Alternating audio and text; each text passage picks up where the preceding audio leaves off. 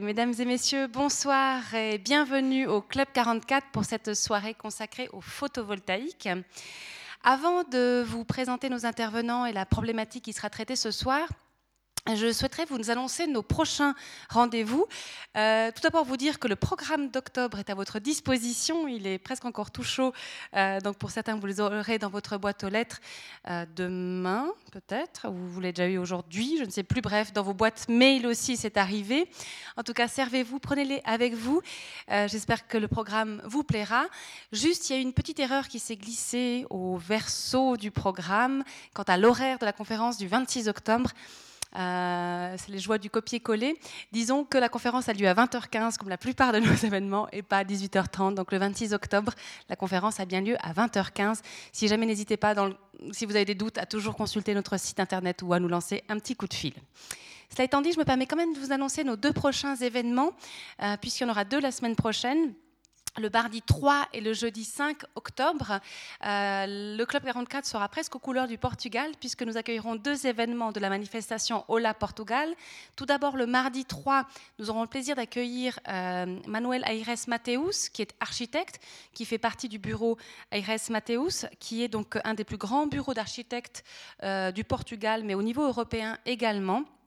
C'est eux qui ont gagné le concours Un musée, deux musées, qui euh, donc, a, choisi la, deuxième équipe d'architectes pour le pôle muséal de Lausanne, dont vous avez certainement entendu parler, cette euh, grande construction qui va réunir euh, une grande partie des musées de la ville de Lausanne, juste à côté de la gare.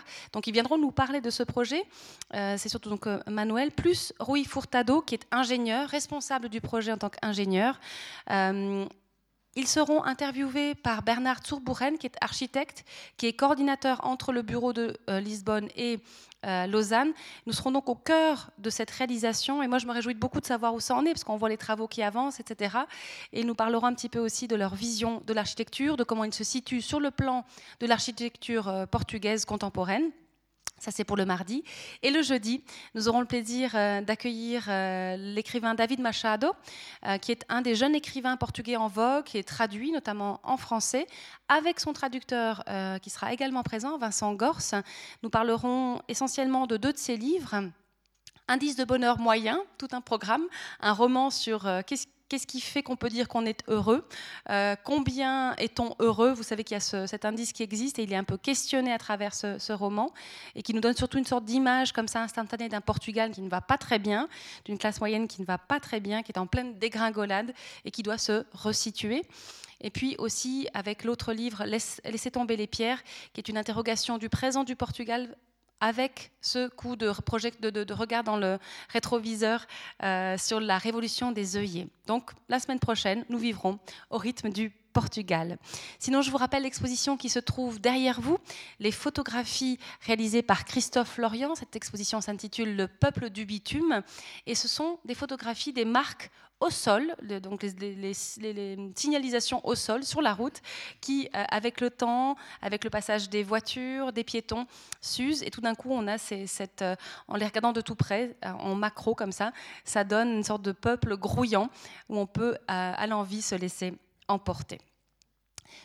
Voilà pour les actualités Club 44. Alors, si nous sommes ici ce soir tous ensemble pour parler de cette thématique du photovoltaïque dans le canton de Neuchâtel, c'est que l'Institut d'ethnologie de Neuchâtel, et je salue la présence d'Hélène Hertz et je la remercie beaucoup, et le programme Théâtre de la connaissance ont souhaité articuler à l'expérience du spectacle un débat sur ce thème. Et je remercie également Hugues Jeannera, avec qui on a préparé cette soirée, de nous avoir proposé de nous pencher sur cette euh, thématique. Alors, j'en profite aussi pour excuser euh, l'absence du Conseil d'État neuchâtelois, de Jacques Bujard, d'Yves-Olivier Joseph et de Christian Traxel.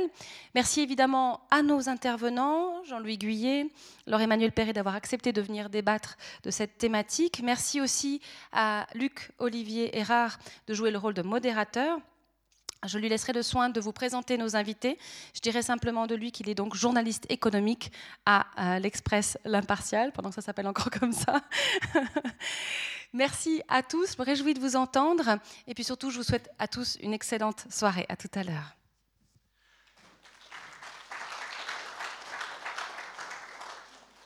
Merci, bonsoir à tous. Alors, la, réussite de Neuchâtel euh, dans le domaine des montres a donné naissance, comme vous le savez, à une industrie euh, extrêmement prospère qui a occupé des milliers de personnes pendant des centaines d'années. Et euh, les efforts de diversification consécutifs euh, aux crises du secteur qui ont conduit à valoriser des technologies, elles ont conduit pardon, à, valoriser des technologies horlogères dans un tas d'autres domaines. machines, technico-médicales, pharma, maintenant on a des tas d'exemples, et bien sûr solaire. Les chercheurs pionniers du, photovoltaïque ont prospéré et profitent de leur maîtrise de matériaux euh, ou de technologies comme le dépôt en couche mince. On verra peut-être après ce que ça veut dire exactement, euh, ce que ça recouvre. Euh, ils ont réussi des, réussites extraordinaires hein, dans le domaine du rendement des cellules solaires, par exemple, où on a quelques, records à l'actif de chercheurs qui sont, ici, ou alors des pistes différentes comme euh, faire des panneaux solaires esthétiques, blancs, colorés, euh, ou même euh, munis de photos, comme vous les avez peut-être vus. il y en a quelques-uns qui sont suspendus sur les façades de la Banque cantonale en ce moment encore. pourtant, il n'émerge pas de ces connaissances extrêmement pointues et de ces recherches euh, mondialement reconnues, euh, de véritables secteurs industriels, euh, en apparence en tout cas, il n'y a pas encore d'économie du solaire qui, puisse prendre la place d'autres secteurs industriels qui seraient en difficulté. Alors, on a parlé de l'horlogerie ces, derniers mois, il semblerait que ça va un peu mieux, mais il y a des transformations qui sont importantes dans de nombreux secteurs économiques en raison de ce qu'on peut appeler l'industrie 4.0, euh, et, c'est comme ça qu'on a intitulé cette soirée euh, photovoltaïque 4.0. et on verra tout de suite ce que ces notions recouvrent. Je vais tout d'abord présenter nos intervenants de ce soir. Laure Emmanuelle Perret est chercheuse en, chimie, docteur en chimie, pardon, et responsable des technologies du module solaire à la division photovoltaïque du Centre suisse d'électronique et de microtechnique à Neuchâtel, le, CSEM. Elle a joué un rôle euh, central dans euh, le développement de ces fameux panneaux blancs colorés. Euh, elle nous en dira plus tout à l'heure.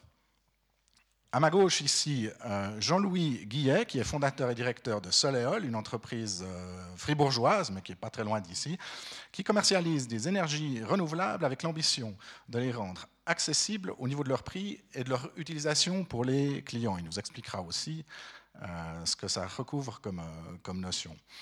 Euh, et enfin, tout à droite de la salle, Hugues Jeannera, docteur en sciences sociales, il enseigne à l'Institut de géographie et au pôle de propriété intellectuelle et de l'innovation de l'Université de Neuchâtel.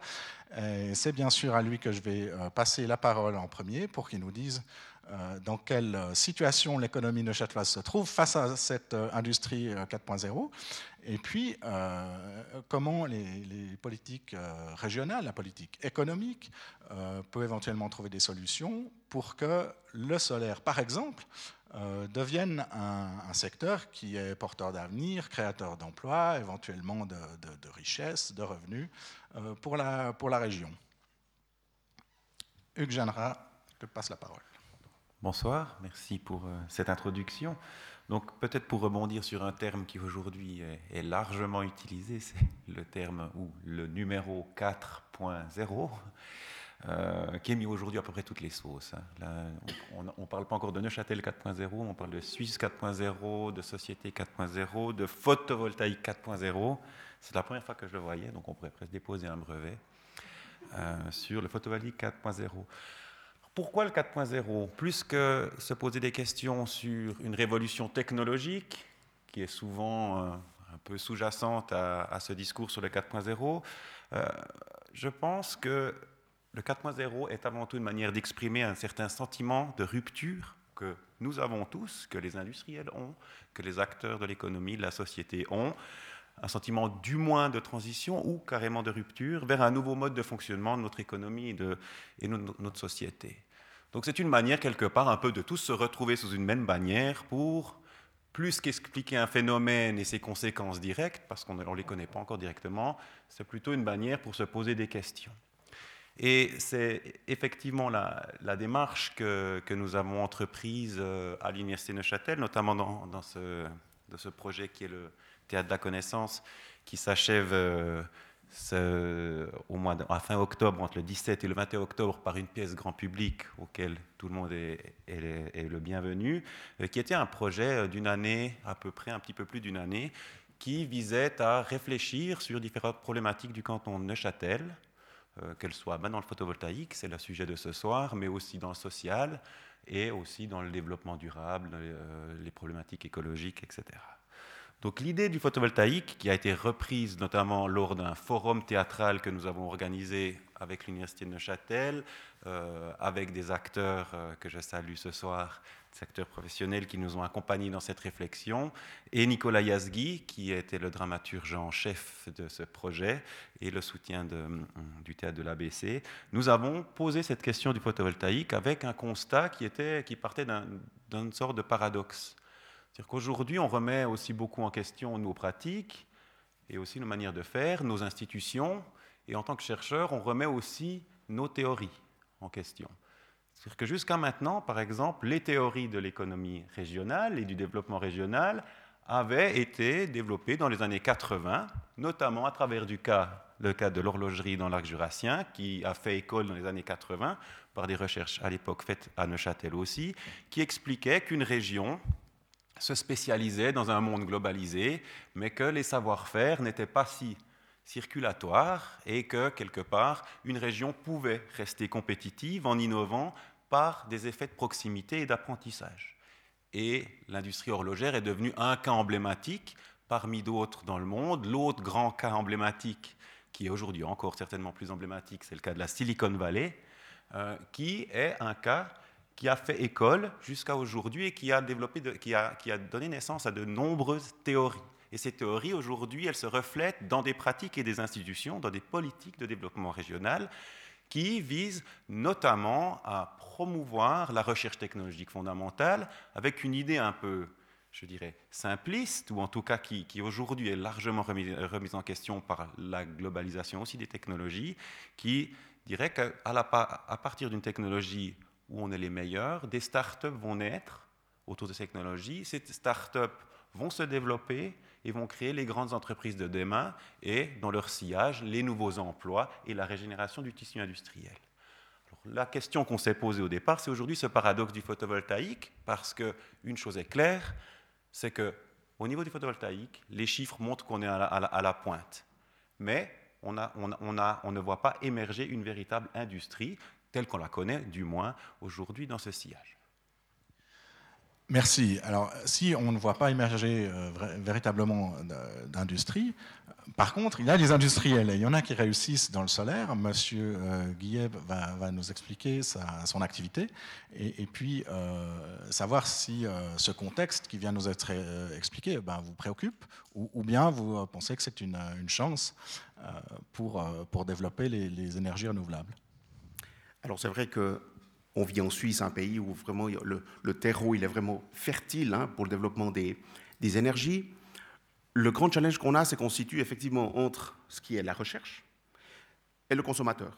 Et notre grand rôle, c'est de pouvoir digérer tout ça, le vulgariser et puis le, restituer au consommateur final. Le titre, de, cette soirée dans le photovoltaïque 4.0, je pourrais pousser plus loin avec la vision industrielle en disant consommateur photovoltaïque 4.0. La science évolue, mais les consommateurs évoluent aussi. Qu'est-ce qui évolue plus vite? La recherche ou le comportement des, consommateurs? Et ça, c'est très important pour nous de pouvoir euh, euh, euh, comprendre, nous, comprendre déjà qu'est-ce que la recherche fait et qu'est-ce que le consommateur veut. Ça, c'est très important.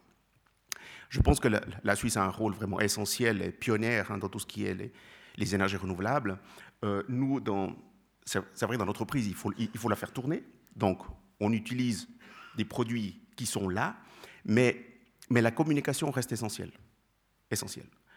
On, a, toujours l'impression que, voilà, où il y a des, subventions, par exemple, hein, euh, on pense que les subventions vont tout résoudre, mais en fait, on se, rend vraiment compte que euh, que ce n'est pas ça qui fait, qui fait tourner l'économie photovoltaïque. On se rend vraiment compte que c'est la communication et de savoir qu'est-ce que les gens ils veulent. Les gens ils veulent, c'est pas c'est pas s'enrichir avec tout ce qui est la technologie photovoltaïque. Hein. Des fois, on, a l'idée, hein, on a des subventions, euh, euh, on peut y aller, hein, gagner de l'argent avec ça, mais c'est pas ça. C'est pas ça, pas ça du tout. On a vraiment ce retour du, du marché qui disent mais comment est-ce que je peux consommer intelligemment? Comment est-ce que je peux faire pour consommer intelligemment? S'il y a des subventions, tant mieux, c'est la cherry on the cake, c'est vrai, mais c'est pas ça qui fait tourner. Et donc, on doit apporter on doit apporter les solutions aux consommateurs pour leur permettre de consommer mieux. Et l'évolution de la technologie, la science, est très importante. Donc, euh, c'est vrai qu'on essaye de trouver une place là-dedans. C'est pas simple, hein, c'est pas facile. Hein. On, doit, on doit, nous aussi, pouvoir digérer tout ce qui est, toutes les évolutions qui arrivent hein, de, de, tous les côtés, mais, mais on reste focalisé sur ce que veulent vraiment les consommateurs de, des énergies.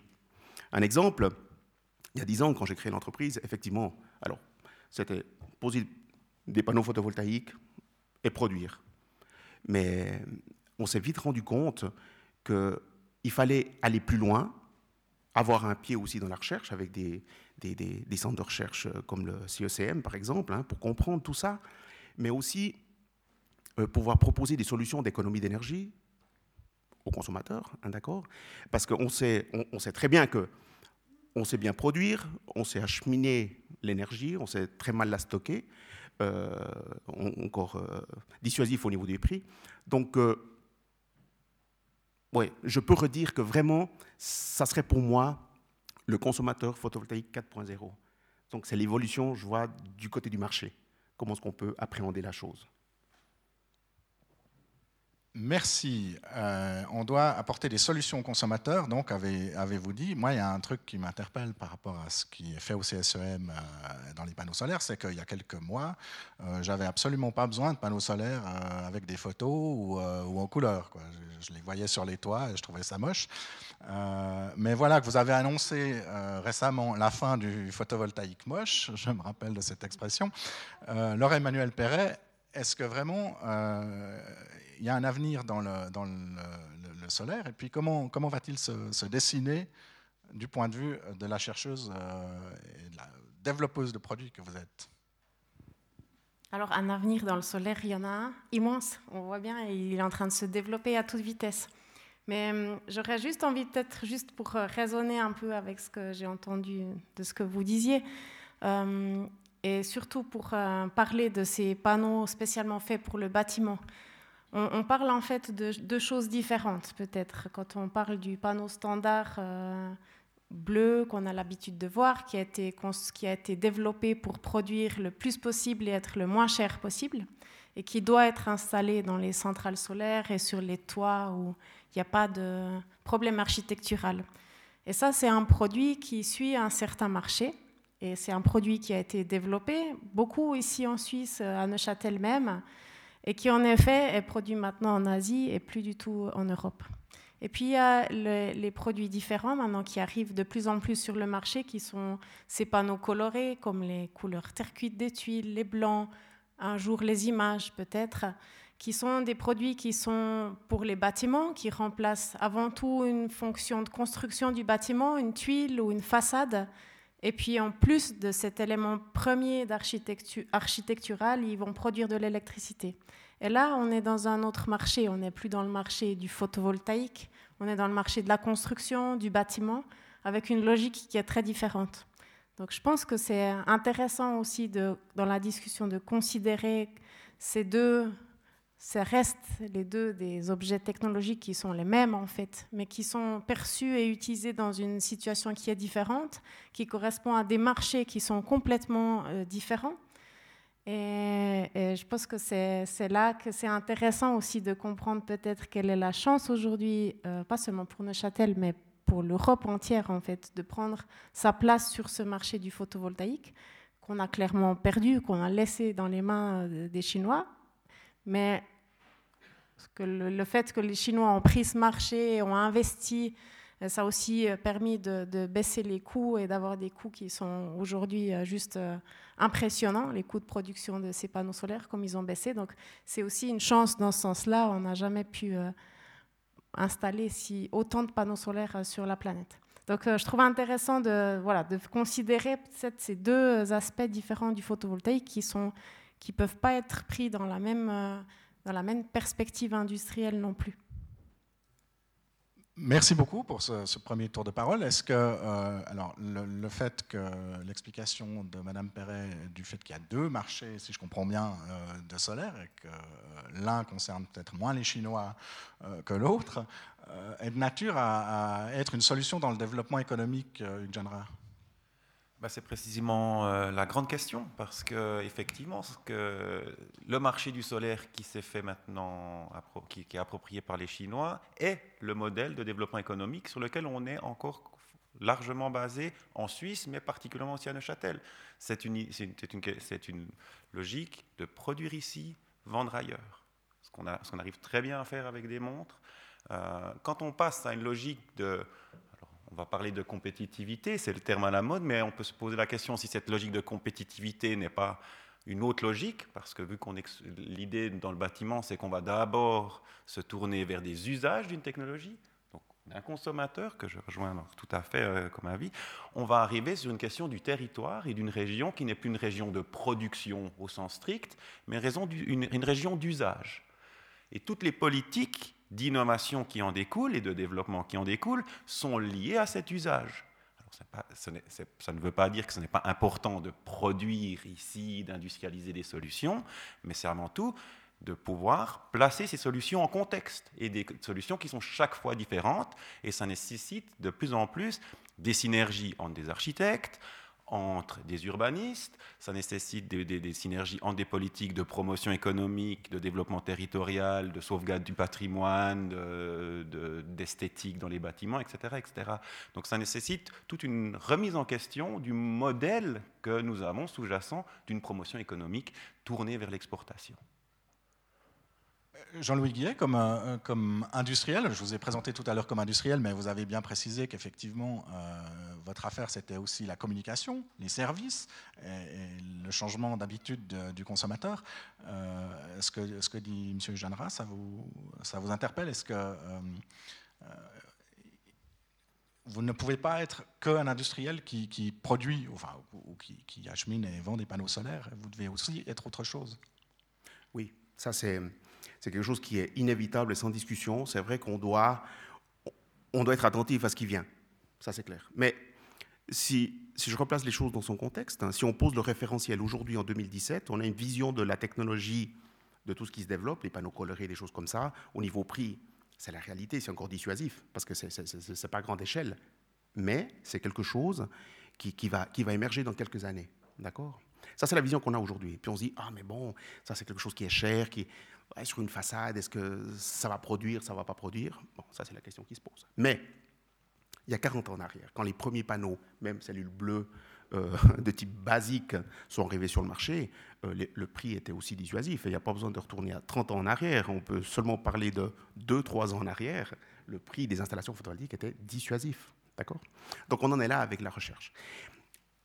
Si je ramène le débat au niveau de la communication, c'est clair que ça, c'est un domaine qui est, compliqué, savoir communiquer, hein, euh, vraiment euh, euh, être attentif hein,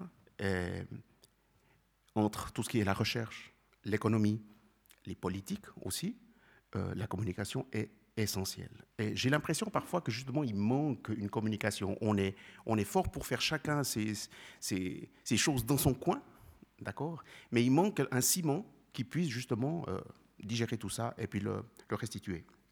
J'ai un exemple concret. Euh, on, a, on, a, construit un bâtiment euh, à Estavayer avec les dernières technologies. Il y a une vingtaine de technologies. Euh, je voulais absolument que ce soit un, showroom grandeur nature, que les gens puissent venir, puissent palper les, les nouvelles technologies qu'il y a. Peut-être pas les dernières avancées avec les panneaux, avec les panneaux colorés au style photo, mais il y a quand même des choses intéressantes. Et ce qui est étonnant, c'est que même les politiciens, quand ils viennent, ils me disent, quand ils voient hein, tout ce qu'on peut faire et facilement, la première question qu'ils me disent, mais, M. Guillet, mais comment ça se fait que les gens n'installent pas plus d'installations photovoltaïques si c'est tellement simple et pas cher? Et c'est là que je m'aperçois qu'il y a une communication qui manque, il y a quelque chose qui manque, un ciment qui manque entre tous ces acteurs du photovoltaïque. Laure Emmanuel Perret, vous avez une idée pour euh, nous répondre à la question de savoir pourquoi les consommateurs ne, ne consomment pas plus de panneaux solaires? Non, ça, j'ai pas la réponse, mais il faut aussi voir la vitesse à laquelle le marché a évolué. Et, chaque, année, chaque année, il se passe des choses euh, de l'efficacité, du coût de production, tout va très très vite. Donc euh, il y a beaucoup de, il y a beaucoup de, il reste des mythes qui sont pas très anciens, qui datent de peut-être 5 ans, 8 ans, euh, qui donnent un peu des fausses idées que c'est cher, que c'est pas fiable, que ça vaut la peine d'attendre encore 5 ans pour pour avoir les technologies qui seront encore meilleures que maintenant. Ça c'est pas vrai en fait. C'est la technologie, le module photovoltaïque, c'est une technologie qui est très mature et elle sera chaque année, on augmente un tout petit peu l'efficacité, mais ça ne fera plus la différence. Maintenant, on a tout ce qu'il faut pour pouvoir faire euh, la différence et pour pouvoir euh, passer nos transitions énergétiques. C'est plus le problème. Le stockage est encore la difficulté, et c'est là que le stockage va jouer un grand rôle. C'est aussi en train de se passer à toute vitesse, à la même vitesse que euh, ça s'est passé pour le photovoltaïque et dans cinq ans, je pense que le tableau sera complètement différent. Et je pense que c'est important de pouvoir passer ce message-là. C'est vrai que l'exposition qu'on a fait des, portraits sur la, banque, la BCN, c'est plus pour dire, voyez jusqu'où on peut aller, on peut tout imaginer en fait, on peut même mettre une image, une photo à haute résolution dedans. On n'est pas en train de dire que nos bâtiments seront faits de, de photographie, c'est pas ça l'architecture. C'est plutôt une façon justement de communiquer aussi plus largement, à attirer l'attention, et ça a assez bien marché puisqu'on a, on attire assez bien l'attention avec ces photos-là, mais de dire, mais voilà, c'est une façon différente aussi de parler du photovoltaïque, de pouvoir faire un peu rêver, de pouvoir euh, imaginer, et c'est intéressant de voir que ce qui se passe maintenant, et ça c'est, je pense, les six derniers mois, on le sent très très fort euh, au CSEM, le nombre d'architectes, de, designers, de gens de la construction qui viennent nous voir en disant mais on, a vu ces produits, on a vu ces photos, comment est-ce qu'on peut faire quelque chose nous là? Et ça c'est très récent. Et c'est intéressant de voir que ce marché du photovoltaïque pour le bâtiment et ces produits vraiment spéciaux, sur mesure, il est en train d'être pris un peu par euh, un autre groupe de personnes qui ne sont pas les producteurs de panneaux solaires standards, mais plutôt les verriers, les façadiers, les constructeurs qui, eux, savent faire des bâtiments et des façades et qui se demandent comment ils pourraient utiliser finalement euh, ce panneau solaire qui est rien d'autre qu'un verre laminé comme, comme une, verre, une façade en verre traditionnelle, euh, comment ils pourraient l'installer. Et, ça, je pense que c'est un changement qui est en train de se passer maintenant. C'est aussi le signe que c'est un marché qui est de niche, mais qui est en train de démarrer et, voilà, et je me réjouis de voir ce qui va se passer et j'espère qu'on saura prendre les, opportunités ici et à pousser aussi euh, voilà, les verriers, les autres corps de métier en fait, qui ont beaucoup de savoir-faire dans l'utilisation de ces matériaux et qui puissent s'approprier ces produits sans se dire c'est un panneau solaire, mais en se disant c'est un élément, c'est un élément de construction actif qui produit de l'énergie. Voilà, donc moi je, crois très fort à ça, je le vois aussi un petit peu arriver. Et puis, euh, on ne sait pas ce qui se passera, mais ça se passe en tout cas. Alors, je crois que c'est vous qu'elle regarde, Hugues Janra. J'ai l'impression qu'on lui dit que donc, la, la recherche et l'industrie a à peu près fait son travail. Euh, on est d'accord d'installer des panneaux, on a des tas de nouvelles solutions euh, pour que ce soit euh, plaisant et pratique et qu'on investisse, si je comprends bien, le domaine de la construction plutôt que le, domaine de l'énergie. Hugues Janra, qu'est-ce qu'il faudrait pour que l'économie se remodèle à partir de cette chance qui semble être historique? Moi, si je me faisais un petit peu l'avocat du diable, hein, c'est qu'effectivement, les opportunités sont là, le marché va indéniablement se faire et les, panneaux photovoltaïques de couleur vont se vendre. La question, c'est de savoir si euh, Neuchâtel, son canton ou la région tirera son épingle du jeu ou si ce marché aussi, à terme, sera pris par d'autres. Donc, c'est la question, c'est de savoir aussi, euh, par exemple, si le CSEM continuera de développer ces, nouvelles technologies et ces nouvelles générations de, panneaux photovoltaïques, mais pour des verriers euh, de France, euh, de, Suède ou je ne sais quoi, et, que finalement, euh, ce qui reste à Neuchâtel, c'est simplement un, savoir-faire photovoltaïque très spécifique que vous avez, mais, mais qui, qui n'entraîne pas derrière lui une réflexion et un développement local. Donc effectivement, moi je pense que tout l'enjeu, il est là aujourd'hui, c'est que la technologie elle est à disposition. En fait, aujourd'hui, on a encore tendance à penser que le défi est technologique. Et le, CSR a bien fait son travail, donc, euh, donc, comme, vous, comme, vous, le dites bien, les technologies sont loin d'être euh, immatures, elles sont là, elles sont fiables, etc. Les, les progrès qu'on fait sont à la marge. Aujourd'hui, les grands défis sont dans l'utilisation. Et l'utilisation n'est pas dans les mains directement des, technologistes ou des, développeurs, des ingénieurs, etc. Elles sont partiellement dans les mains des industriels qui sont à l'écoute d'une clientèle, mais elles sont aussi dans les mains des gens du territoire, des habitants qui veulent implémenter et utiliser ces technologies d'une manière ou d'une autre, de manière spécifique, d'architectes, comme euh, vous l'avez dit, euh, de, responsables d'urbanisme, de politique publique d'urbanisme. On a un bel exemple aussi aujourd'hui à, La Chaux-de-Fonds, avec une ville qui est au patrimoine de l'UNESCO, une ville dans laquelle on ne veut pas faire tout ce qu'on veut, et dans laquelle justement des panneaux photovoltaïques de couleur, ou en tout cas qui pourraient être invisibles ou, s'intégrer de manière euh, adéquate à, ce, patrimoine bâti, sont une opportunité. Et une ville de la Chaux-de-Fonds ne l'a pas partout en Suisse. Une ville patrimoniale de ce type-là, sur laquelle on pourrait ajouter de l'innovation. Et le patrimoine deviendrait euh, aussi une, opportunité d'innovation et pas simplement une mise sous cloche euh, d'un patrimoine passé. Voilà.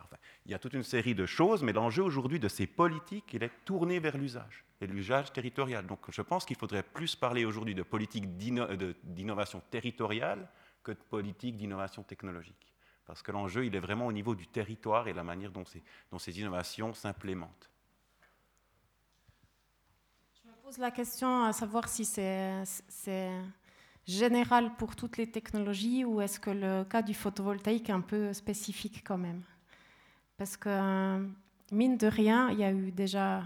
Alors, on a eu à Neuchâtel des grosses entreprises, Eurhelicon Solar, on a à Thun, Mayer Burger, qui sont des équipementiers et eux ne sont pas dans le produit fini, mais vendent des machines qui vont produire après. Donc il y a quand même une industrie dans l'équipement euh, qui a de la peine, c'est sûr, à survivre, mais qui est quand même là. Mais il y a eu des gros projets pour essayer de rapatrier la production des cellules solaires euh, euh, en Europe, de faire des usines qui sont compétitives par rapport à ce qui se fait en Chine, qui produisent des gigawatts, on n'en veut plus dans le canton de Neuchâtel, on ne saurait pas où la mettre, en fait. Euh, cette usine-là, c'est, quelque chose qu'on, ne veut plus. On est quelque part content que ça, se soit fait en Chine, ce, genre de, voilà, de, fabrique euh, énorme. Et pour moi, c'est pas, je vois je vois pas comme une perte le fait que les développements technologiques qu'on peut faire au niveau de la cellule ou du module soient, soient faits en Chine. C'est, c'est comme ça, la cellule, elle est produite en Chine. C'est une petite partie, en fait, du produit fini. C'est une partie principale, mais la cellule toute, seule n'est pas le produit final. Et ces cellules sont vendues après dans le monde entier. Et c'est qu'est-ce qu'on fait après ça? Quelle plus-value on peut amener? Et je pense que la question est plus justement de comprendre, pour développer un marché plus euh, régional et plus local, euh, quel savoir-faire on peut mettre ensemble que la Chine ne peut pas faire, parce qu'on ne va pas commander une façade en Chine. Un architecte ne fera pas ça ici. Hein. C'est un marché très très local euh, qui fonctionne dans des réseaux, euh, dans, des, dans des petits réseaux. Et, voilà, du coup, je, pense que c'est intéressant de, de, penser plutôt qu'est-ce qu'on qu'est-ce qu'on peut intégrer dans toute la partie aussi du, de la partie du, stockage, de la, gestion de l'électricité. Et comme disait Jean-Louis Guillet, euh, plus largement le service que juste vendre un panneau solaire. Et c'est là qu'il y a une vraie plus-value qui n'est pas euh, pour l'instant offerte partout. Alors, euh, c'est extrêmement intéressant, mais alors, du coup, il manque quand même encore un, élément de réponse. Pourquoi ça pourquoi ça marche pas? Est-ce qu'il est qu'il y a des réticences à quelque part? Est-ce que, euh, est que la question est politique, par exemple? Je pense que les Chinois ont compris qu'il fallait investir, qu'il y avait un marché à prendre et ils n'ont pas hésité. Et en Europe, on ne sait pas faire ça. On ne sait pas investir autant dans les énergies renouvelables. On n'a pas voulu en fait prendre ce marché-là. Donc quelque part, c'est vrai que c'est des décisions fortes politiques aussi, qui sont bien ou pas bien. Ça, c'est une autre question et ça a des conséquences. Mais je pense qu'on n'est pas ici. Euh, on n'est pas, voilà, on n'est pas dans le même mode d'enthousiasme en fait quand on voit des marchés comme ça, de se dire on, va les prendre. C'est une façon de fonctionner très différente. Et face à ça, je pense que c'est difficile pour l'Europe. Je ne pense pas que l'Europe pourra euh, reprendre ce marché. La Chine répliquera toujours euh, bien plus fort derrière. Et donc oui, c'est fortement aussi des décisions politiques de vouloir changer, de vouloir investir dans les énergies renouvelables. C'est, c'est avant tout une décision euh, politique, c'est une décision de société et de citoyens à la fin aussi de, de demander ça. Alors, est-ce que dans ces conditions-là, puisqu'on a compris que, j'imagine, vous vous fournissez en Chine pour vos panneaux solaires, mais peut-être que vous pouvez nous expliquer un peu ça, euh, est-ce que au-delà de la simple fabrication des panneaux solaires, mais euh, de la vente et du marché dans lequel vous vous trouvez, M. Guillet, vous trouvez que les conditions dans lesquelles vous exercez sont bonnes? Alors, elles ne sont pas mauvaises en tout cas, c'est clair. Mais une référence, c'est que on, pense tous, je ne sais pas ce que vous en pensez, mais euh, la stratégie énergétique 2050 du 21 mai a été approuvée. Tout le monde disait super, ça va, ça va se développer, ça va tout, tout faire péter, hein, comme on peut dire. Mais, mais non, pas du tout. Pas du tout. Euh, il y a beaucoup de questions qui se posent.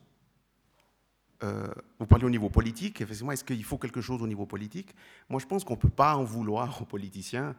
c'est de nouveau de la méconnaissance c'est n'est pas qu'ils veulent pas, c'est qu'ils ne connaissent pas le produit, ils connaissent pas cette technologie. Le marché en Suisse, euh, après la votation du 21 mai, on pensait justement que ça allait, vraiment croître fortement, mais on a vu que euh, en 2014-2015, il y a eu une baisse de, de, production solaire en Suisse au niveau installation. Ok Donc le marché ne va pas exploser ces prochaines années, comme on le voit nous, avec les yeux d'un industriel, il va plutôt se redistribuer. D'accord? La pose des panneaux traditionnels doit continuer, ça c'est clair. C'est indéniable. Si on, peut, si on, veut remplacer le, nucléaire, on n'a pas le choix. Ça ne va pas tout solutionner, mais il faut continuer dans cette voie-là. Et puis, tout ce qui est développement technologique, que les centres de recherche sont en train de, mettre en place maintenant, ça sera un complément de tous ces panneaux qui se posent traditionnellement. Et puis là, là, justement, si on veut garder ce même, ce même niveau de légère croissance du photovoltaïque, là, la recherche a un rôle à jouer qui est déterminant. On est bien content que ça soit produit en, Chine, les panneaux standards, comme disait Laure, c'est vrai, on est bien content. Mais ça nous permet ici en Suisse de pouvoir développer des choses que eux ne peuvent pas faire. D'accord? Donc c'est un complément qui est très important. On a aussi une, une, euh, en Amérique du Sud, et on voit qu'il y a un réveil là-bas, au niveau des, Deux, trois ans en arrière, sincèrement, ils ont beaucoup de soleil, mais ils ne connaissaient pas cette technologie. Donc, eux, ils sont passés, si je peux dire comme ça, du 19e au 21e, du jour au lendemain. Nous, cette technologie-là, on l'a vu évoluer pendant 40 ans. D'accord? Et puis, on a pu maintenant la, démocratiser des choses comme ça. Donc, euh, moi, je pense que c'est complémentaire et très important, justement, qu'on puisse intégrer ces nouvelles technologies maintenant et que ça soit vraiment communiqué au niveau politique, mais au niveau aussi des façadiers, au niveau des architectes, qu'il y ait vraiment une prise de conscience. Et j'en reviens de nouveau à la communication. Merci. Est-ce que, Genra, vous avez euh, envie de réagir? Peut-être que, juste pour vous résumer en quelques, quelques mots, la trame un peu de la, de la pièce de théâtre qui a eu lieu l'année passée, du forum théâtral qu'on l'appelait euh, dans notre projet euh, Théâtre de la Connaissance, qui a eu lieu l'année passée au mois de novembre, qui a réuni en fait toute une série d'acteurs, alors euh, du CSEM, de la recherche, de, des politiques d'urbanisme, du patrimoine, des architectes, des constructeurs en bâtiment, d'entrepreneurs euh, du solaire, etc., autour de cette question comment, d'une part, mieux communiquer sur les potentiels, effectivement, de ces technologies, comment mieux communiquer aussi entre les différents corps de métier qui sont censés euh, mettre des panneaux sur un, bâtiment, hein, entre le technicien qui cherche la vis euh, à mettre la, vis juste à mettre au bon endroit essayer de ne pas la mettre au nord si c'est possible, et puis l'architecte qui veut surtout mettre le panneau au nord parce qu'au sud ce serait quand même dommage d'abîmer son, beau design.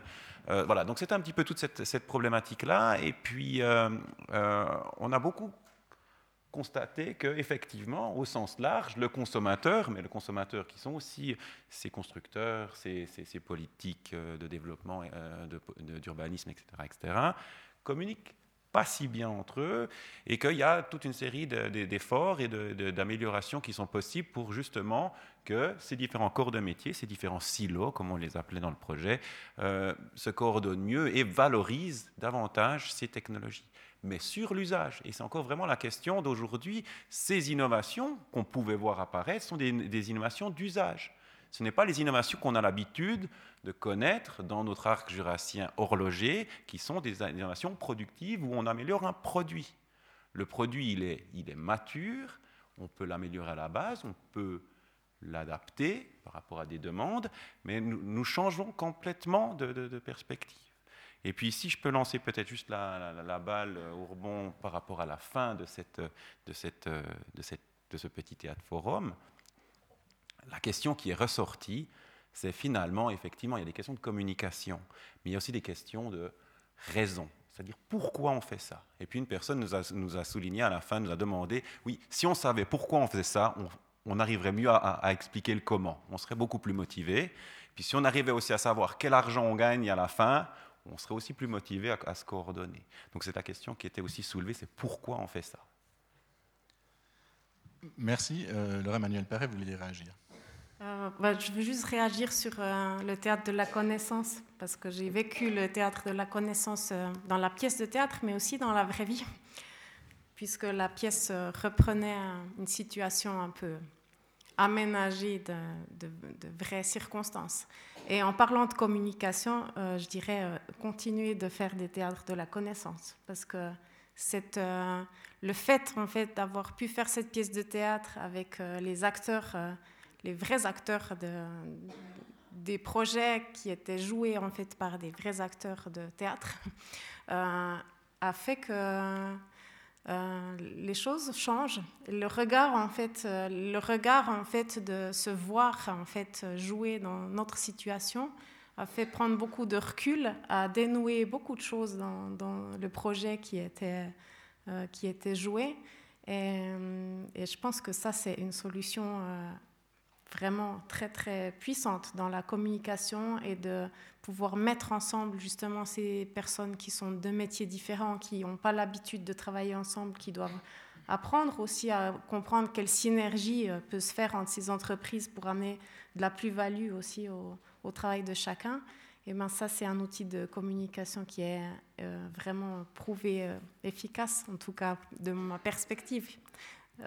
voilà. Et, je pense que c'est juste comment trouver, comment faire pour que qu'on apprenne, que ces différents corps de métier apprennent à travailler ensemble, apprennent à parler la même langue, parce que c'est aussi un peu des langages différents. Et c'est sûrement la clé, en fait, pour, euh, la clé pour l'innovation, en fait, de ce qu'on peut faire ici euh, au niveau des entreprises. Merci beaucoup. Je regarde mes intervenants. Je pense qu'on peut euh, commencer à, demander son avis à la salle, euh, les rôles de chacun étant maintenant bien, bien déterminés. Euh, peut-être que l'un d'entre vous a des questions, des remarques ou des contestations sur ce qu'il vient d'entendre. Oui, j'en vois déjà. Ça démarre au quart de tour ici, monsieur. Bonjour, je suis un utilisateur. J'ai installé 6 euh, kilos, 6, oui, 6 kW pointe sur mon toit et je produis l'énergie, mais je me rends compte que, en fait, euh, je ne sais pas quoi en faire. Euh, je la revends à Vitéos qui me l'achète pour rien du tout. Euh, je demande à des installateurs sanitaires, par exemple, comment je pourrais faire profiter, profiter de l'énergie que je produis pour économiser de l'argent un peu ailleurs. Personne n'a de réponse. Il me semble que ce qui manque surtout, c'est une approche systémique, c'est-à-dire d'avoir des gens qui connaissent le chauffage, qui qui connaissent toutes les utilisations possibles de l'énergie qu'on produit avec ces panneaux photovoltaïques. Parce qu'on les a, c'est beau, vous avez fait des choses qui sont très efficaces, qui produisent des quantités d'énergie, puis après on en fait quoi? On ne sait pas. Et ça, j'aimerais bien que... J'ai entendu parler par exemple du PVT, là, de ces panneaux solaires qui peuvent euh, aussi produire de l'eau chaude. On en a, c'est une approche absolument très utile pour le bâtiment parce que euh, on a besoin d'eau chaude. Tandis que de vendre l'énergie à Viteos, ça vaut vraiment pas la peine. Qui la revend plus cher après. Je ne sais pas qui souhaite répondre, si c'est Laure Emmanuel ou plutôt Jean Leguillet. Alors, euh, c'est vrai qu'il y, a quelque chose qu'on pourrait aborder et puis discuter aussi longuement, c'est la formation. La formation, la formation des, spécialistes, des ingénieurs en Suisse. On, a une formation en génie électrique, en, génie thermique, mais c'est rare qu'ils sachent faire le tout. C'est vrai. Donc on s'adresse à un, il va dire Ah, mais moi je vais jusque là, ça je sais pas. Il faut vous adresser à votre électricien. Voilà, c'est ça. Alors c'est vrai que ça c'est un peu un problème. Dans les autres pays euh, limitrophes, il y a des filières photovoltaïques dans les universités, donc les gens, voilà. Hein. et puis ils sont un petit peu plus larges, c'est vrai. En Suisse, il manque un peu ça. Après, c'est clair que Effectivement, il y a des panneaux PVT qui existent, qui, sont hybrides, hein, qui produisent les deux, hein, photovoltaïque et thermique, par exemple, hein, ça peut être une solution. Mais, mais, ce qui est étonnant, justement, comme vous dites, c'est que vous revendez tout à Viteos, mais vous ne consommez rien du tout. Vous, vous, vous revendez la totalité. Ah Oui, alors justement, alors ça... Ah alors... Ah ouais, non, c'est clair. Alors là, euh, j'en reviens de nouveau à la communication. Il y, a quelque chose qui a manqué là. Parce que ça, c'est quelque chose usuel qui se fait aisément maintenant euh, par rapport à votre consommation, par rapport à la puissance qu'on va installer, quelle est votre façon de, de vivre peut-être. Et c'est pour ça que j'ai parlé au tout début de consommateur photo, photovoltaïque 4.0, parce que ce n'est pas simplement l'évolution technologique, mais c'est l'évolution du consommateur. Donc ça veut dire que là, peut-être qu'il faut aller plus loin, pas seulement produire simplement du photovoltaïque, mais savoir comment autoconsommer intelligemment. Alors là, il y a la domotique qui rentre en ligne de compte facilement. Hein. Vous pouvez enclencher votre boiler, par exemple, hein, si je parle vraiment en termes simples, vous enclenchez votre boiler quand vous avez assez de puissance avec votre installation, et c'est le solaire qui vous donne l'énergie. Alors là, ce n'est pas 30% que vous allez, mais vous allez doubler la capacité d'autoconsommation. Donc, c'est des petites choses, hein, en fait, mais qui est de nouveau lié à la connaissance et à la communication. Si, si, si, vous le pouvez. Si, si, ça c'est tout à fait autorisé. C'est vrai qu'il y a deux ans en arrière, ce n'était pas autorisé, mais actuellement, oui.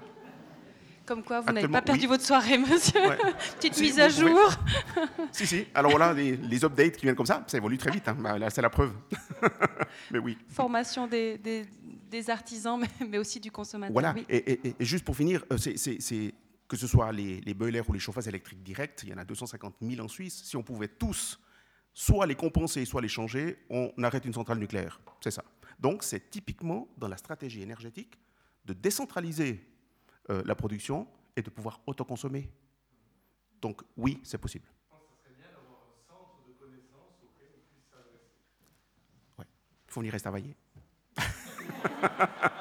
On n'est pas loin, hein, de l'autre côté du lac. Hein. Tout ça Estavayer. On avait une autre question ici, puis après monsieur aussi. Bon. J'aurais deux questions à M. Guillet. Disons, sur mon toit, j'habite en copropriété. Récemment, été installé des, euh, euh, euh, panneaux solaires pour produire l'eau chaude. Apparemment, voilà, ça semble marcher assez bien. J'aimerais savoir en premier combien de temps ces panneaux, on m'a dit 20 ans à peu près, ça dure, c'est juste. Et puis, deuxième question, ce serait c'est comment ils vont être recyclés. Hein. C'est une fois, voilà, c'est un problème ou comment vous voyez? Je ne suis pas du tout technicien, j'aimerais bien savoir un peu votre point de vue. Alors, dans une installation euh, thermique, ce qui est le plus, le plus euh, névralgique ou délicat, c'est peut-être pas le panneau, c'est plutôt la, la la pompe, parce que c'est un système hydraulique, hein, c'est pas bêtement électrique. Il y a, il y a un liquide calorigène, il y a euh, voilà, de l'eau qui circule, donc c'est plutôt la pompe qui va, qui va lâcher avant, avant les panneaux, je pense. Les panneaux, au-delà de 20 ans, je pense qu'ils vont. Au niveau du recyclage, on sait que les panneaux photovoltaïques ou thermiques, ils sont entièrement euh, recyclables. On peut, on peut tout euh, recycler dans un panneau, donc avec des moyens chimiques, thermiques et, et mécaniques. Donc et même actuellement, quand vous achetez un, panneau, que ce soit thermique ou photovoltaïque, vous payez, vous payez une, taxe de recyclage. C'est comme si vous allez acheter votre appareil ménager, donc on paye. Donc ça veut dire que si dans 25 ans, vous devez aller à la déchetterie avec vos panneaux, ils vont les recevoir. Hein, si c'est thermique, deux panneaux, ça va. Si vous arrivez peut-être avec 600 panneaux photovoltaïques, ça passera peut-être un peu moins, mais on n'en est pas là. Mais tout est recyclable. Tout est recyclable dans un panneau. Merci pour la réponse. Monsieur avait une question? Bonjour, euh, Raphaël Planas, je suis responsable du service de production chez Viteos, donc l'entreprise qui rachète euh, pas cher euh, l'énergie du monsieur d'avant. Non, bon, juste petite parenthèse. Donc, on, est quand même l'entreprise qui rachète dans les dix premiers, hein, qu'on a le meilleur tarif de, reprise de, Suisse. Bon, ça, je ferme juste la parenthèse. Et je voulais juste réagir donc, par rapport à ce que M. Guyet a, mentionné. En effet, hein, y a, on parle maintenant de photovoltaïque, plein de panneaux différents. Mais euh, la, réelle, euh, à mon avis, le réel challenge maintenant, c'est de pouvoir justement augmenter cette part d'autoconsommation, euh, que ce soit par du stockage électrique, par des batteries, où là, je pense qu'il faut encore attendre quelques années pour avoir des batteries qui, deviennent un peu meilleur marché. Mais il y a aussi toute la partie stockage thermique qui est, très importante. Et maintenant, il y a vraiment des systèmes de domotique qui permettent justement de, pouvoir piloter en fait certains consommateurs, comme par exemple une pompe à chaleur. Euh, on a de la production photovoltaïque sur le toit, on la réinjecte sur le réseau. À la place de le réinjecter sur le réseau, on va peut-être pouvoir ben, chauffer l'accumulateur de chaude sanitaire et puis augmenter cette part d'autoconsommation. En, en effet, hein, sans, sans, tous ces paramètres-là, on est plutôt vers les 30 à 40% d'autoconsommation.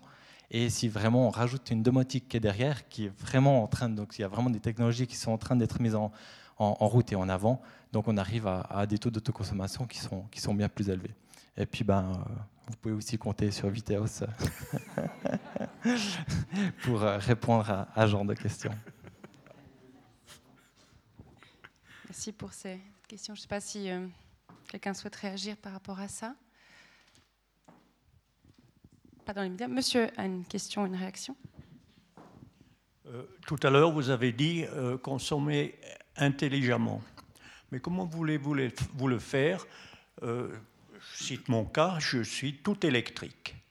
Je mettrai des panneaux solaires, mais en 2030, je ne peux plus utiliser mon chauffage électrique.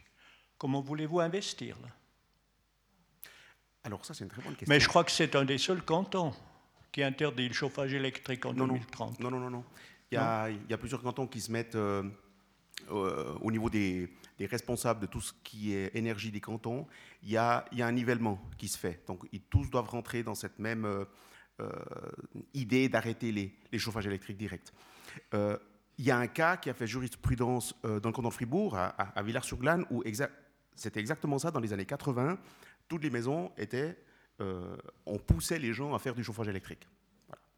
Et aujourd'hui, on vient dire aux gens, bah, écoutez, non, en 2020, il faut changer. Alors, il y a eu une levée de bouclier hein, de ce côté-là. Il y a eu euh, une initiative qui a été lancée. Et le canton est revenu en arrière en disant OK, vous ne changez pas pour le moment votre chauffage électrique, mais vous le compensez par du photovoltaïque. Donc, c'est un compromis qui a été trouvé justement entre cette loi qui a été imposée, mais très stram, hein, dire en 2000, euh, je crois que ça s'est passé en 2012, et il devait tout changer en 2016. Je crois qu'ils avaient 4 ans pour changer le chauffage. Vous imaginez, hein, c'était entre 60 et 100 000 francs hein, le changement d'un chauffage électrique. Par contre, si vous le compensez par du, du photovoltaïque, c'est 5 fois moins cher. Donc, il y a des possibilités pour vous permettre, c'est vrai qu'à long terme, il faudra qu'on arrête ces chauffages, c'est clair. Mais on peut euh, repousser en compensant par du photovoltaïque. Ça, vous pouvez le faire. Et, dans chaque canton. Dans le canton de Neuchâtel aussi Oui, aussi. Tout à fait.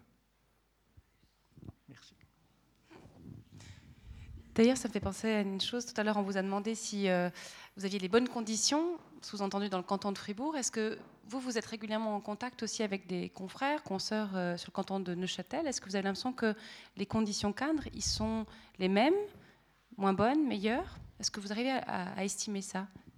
Alors, effectivement, dans le, comme il y a Viteos qui est là, je, vais quand même dire, c'est vrai que vos conditions de reprise de courant sont une des meilleures qu'il y a actuellement sur le marché, en tout cas dans les, cantons romans. C'est vrai, c'est vrai. Euh, le canton de Fribourg, il faut le dire, on a pas mal de choses à apprendre au niveau euh, vis-à-vis du, canton de Neuchâtel. Ça peut être la recherche, hein, mais ça peut être aussi la, reprise du courant, des choses comme ça, ou les subventions qu'il y a au niveau cantonal et communal. D'accord Ça y a, Il y a des choses qu'on peut beaucoup améliorer du, ou s'inspirer du canton de Neuchâtel pour aller sur Fribourg. Ouais, ouais. On est bon. Une première question ici? Merci, Daniel Kraus euh, de l'Université de Neuchâtel. Et un utilisateur frustré, j'aurais bien voulu mettre des panneaux solaires sur mon toit, mais on m'a dit que la surface était, trop petite. C'était pas à Neuchâtel, hein, c'est dans un autre canton. Mais, ma question, c'est un tout petit peu pour revenir euh, à la question du modèle de développement économique. Si je comprends bien euh, l'introduction de M. Erard, c'est qu'on essaie de diversifier le, les, domaines économiques, euh, d'activité économique à Neuchâtel. On a un modèle qui est l'horlogerie ou un autre qui est la microtechnique. Et le modèle du domaine du photovoltaïque est complètement différent parce qu'on ne produit pas ici. Alors comment est-ce qu'on peut faire pour, pour euh, quand même attirer des bénéfices euh, dans le canton de Neuchâtel? Euh, et, je trouve très intéressant d'avoir quelqu'un du canton de Fribourg, parce que si on regarde le, succès du canton de Fribourg par rapport au canton de Neuchâtel, je pense qu'on peut beaucoup apprendre ici de ce qui s'est fait, fait, à Fribourg. Alors, dans ce domaine-là, on a quand même une avance, notamment grâce aux, recherches qui sont faites au, XEM. Est-ce que est-ce que c'est pas en accordant des licences et puis en faisant connaître un peu le nom du XEM à l'étranger sur la base des licences qu'on peut en tirer un bénéfice? Euh, Par exemple, euh, le, Conseil d'État euh, Caracas aime bien parler de Neuchâtel Inside. Est-ce qu'on ne devrait pas essayer de promouvoir ça un petit peu ou bien XEM Inside ou dans, dans quelle direction est-ce qu'on devrait aller? Et qu'est-ce qu'on peut apprendre du canton de Fribourg? Laure Emmanuel, vous souhaitez répondre? Euh, oui, alors je peux répondre euh, partiellement. C'est vrai que c'est le, modèle qu'on a au CSM, c'est bien à travers la valorisation des brevets et des, des brevets qu'on pose sur toutes ces technologies qu'on a développées, euh, des modules terre cuite, blanc, les images, on a des séries de brevets. Et comment est-ce qu'on valorise ces brevets? Alors on fait des licences à des entreprises qui parfois s'installent à Neuchâtel, euh, parfois des entreprises qui sont déjà existantes en Suisse. Il n'y en a pas beaucoup en Suisse dans le photovoltaïque, donc on sort en Europe. Euh, on n'a encore jamais fait de licence avec la Chine, mais peut-être qu'un jour on devra le faire. Et, peut-être que c'est peut-être que c'est pas une mauvaise chose non plus si les retombées après puis, peuvent aussi arriver sur euh, des entreprises telles que les entreprises qui font les équipements qui sont ensuite vendus euh, pour les lignes de production en Asie. Donc c'est vraiment, c'est sûr que c'est, pour l'instant, c'est sur ce modèle-là qu'on valorise euh, euh, ces innovations. C'est au travers des brevets et c'est extrêmement important d'avoir, d'avoir ces brevets, bien que c'est difficile de faire des brevets encore dans ce domaine-là. Il y en a beaucoup et, et c'est difficile d'amener l'innovation qui fait qu'on est vraiment dans un, contexte qui va pouvoir être valorisé vraiment euh, jusqu'au bout. Jeanne Rav, vous avez une, remarque à ce sujet? Parce qu'effectivement, si, euh, si, la valorisation euh, du, du, CSM passe par des licences qui sont cédées à la Chine parce qu'on n'a pas les moyens de les développer ici? Bah, En fait, pour l'instant, on en reste toujours à un modèle du CSEM, donc il n'y a absolument rien contre le CSEM. Au contraire, c'est un modèle qui marche, qui vend des licences, etc. La question, elle est qu'est-ce qu'on fait dans la région avec un atout tel que le CSEM Et comment on en fait un développement régional plus large? C'est bien ça la question. Et, et là, on, on, l'esquive jusqu'à maintenant. On a parlé du CSEM, de ses qualités, et on parle d'un autre, des questions de transition énergétique d'un autre. Maintenant, comment on, joint les deux bouts? C'est ça la question. Et puis comment, d'une certaine manière, Neuchâtel, le canton de Neuchâtel qui a le CSEM, ce que n'a pas un autre canton de Suisse, comment est-ce qu'on peut peut-être devenir pionnier dans un modèle de développement économique? Alors on a d'un côté de la recherche de pointe, on a de l'expérience dans l'industrie. Alors souvent, le raccourci que les gens en font, ben, c'est ben, alors pourquoi on n'industrialise pas avec notre expérience de l'industrie? Puis il manque en fait un chaînon manquant. Parce qu'en fait aujourd'hui, ce chaînon manquant, c'est l'histoire de l'usager du développement local, des villes, de l'utilisation de ces technologies qui vont peut-être enclencher toute une série aussi de processus alors industriels liés à des services. C'est-à-dire que quand on apprendra à poser des panneaux photovoltaïques de couleur dans nos villes neuchâteloises, euh, on arrivera à développer aussi des services qu'on pourra vendre à l'extérieur, aussi peut-être, mais on, développera aussi peut-être des activités de sous-traitance telles qu'on les connaît bien euh, dans l'arc jurassien, capables d'accompagner ce développement de services. C'est bien ça la question. On peut aussi dire que, ben voilà, on parlait d'autoconsommation, on en arrive à un modèle de développement qui n'est pas basé fondamentalement sur le développement des exportations, mais sur la substitution des importations. C'est-à-dire que si on dit, ben voilà, à partir de maintenant, euh, l'objectif 2050, c'est que toutes nos entreprises horlogères tournent à l'énergie solaire, ça fera d'une manière, d'une part, un argument de vente pour les entreprises horlogères, qui devraient, à mon avis, de plus en plus utiliser le créneau, pas de l'authenticité, mais de la durabilité pour vendre euh, leurs produits, parce que quoi de plus durable en tout cas symboliquement qu'une montre mécanique, et de, surcroît, c'est les produits dans une entreprise euh, qui tourne sur du photovoltaïque local. Donc c'est un modèle. Si on, se, encore un autre, une autre approche, c'est-à-dire que c'est un modèle combiné, c'est plus le modèle tout basé sur l'exportation, mais si on, décide aussi que le photovoltaïque à travers le CSEM, l'expérience, mais l'utilisation, l'expérience qu'on a dans la région, on en fait un, une carte de visite aussi pour les habitants et les visiteurs, on développe une attractivité aussi de, personnes, de contribuables, de touristes, etc. etc. Donc c'est un modèle économique beaucoup plus large, beaucoup plus général que simplement ben, vendre des licences ou vendre des montres. Peut-être question Alexandra, pourquoi on n'y vient pas alors? Qu'est-ce qui, fait qu'on n'arrive pas à passer à ça? Neuchâtel a un beau projet. Est-ce que tu peux en dire un mot de ce parc euh, euh, solaire qui est en, en, projet à la ville de Neuchâtel?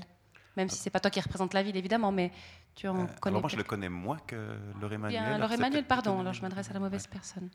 Euh, oui, je peux en parler. Euh, effectivement, c'est l'idée de, de, ce parc ou cette vitrine d'architecture solaire est venue dans une discussion avec Suisse Énergie, qui dépend de l'Office fédéral de l'énergie, en se disant à Neuchâtel, c'est vrai, on a, on a on a plein de choses qui se passent, on a un cadre aussi qui permet en fait d'avancer dans le photovoltaïque. Comment est-ce qu'on pourrait euh, rendre ça encore plus visible et finalement devenir un peu une référence de ce photovoltaïque? Alors, notamment par rapport aux, installations euh, sur le bâtiment, parce qu'on est dans un canton qui ne permet pas de faire des champs solaires euh, facilement.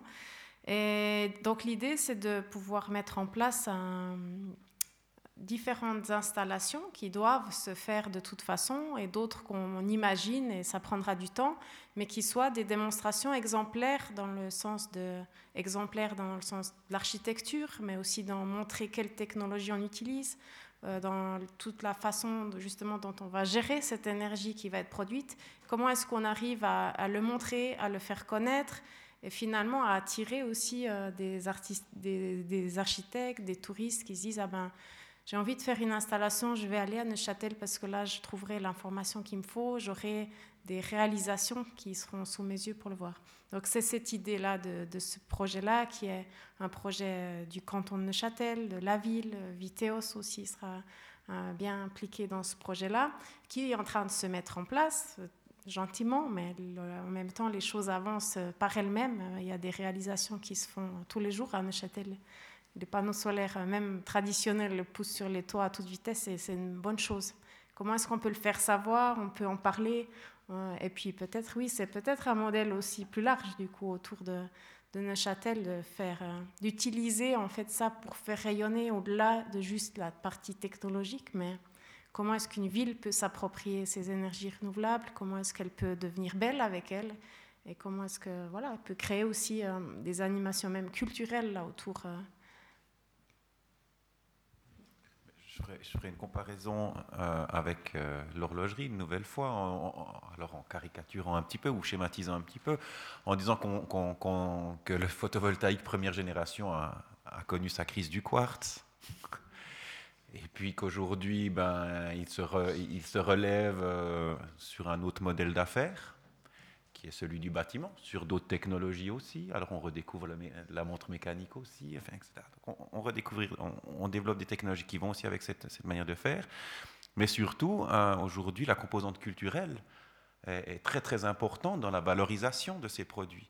Sinon, ça sert à quoi d'avoir des belles technologies qui nous permettent d'avoir des, des panneaux photovoltaïques de couleur? Si je suis purement fonctionnaliste, ça ne sert à rien.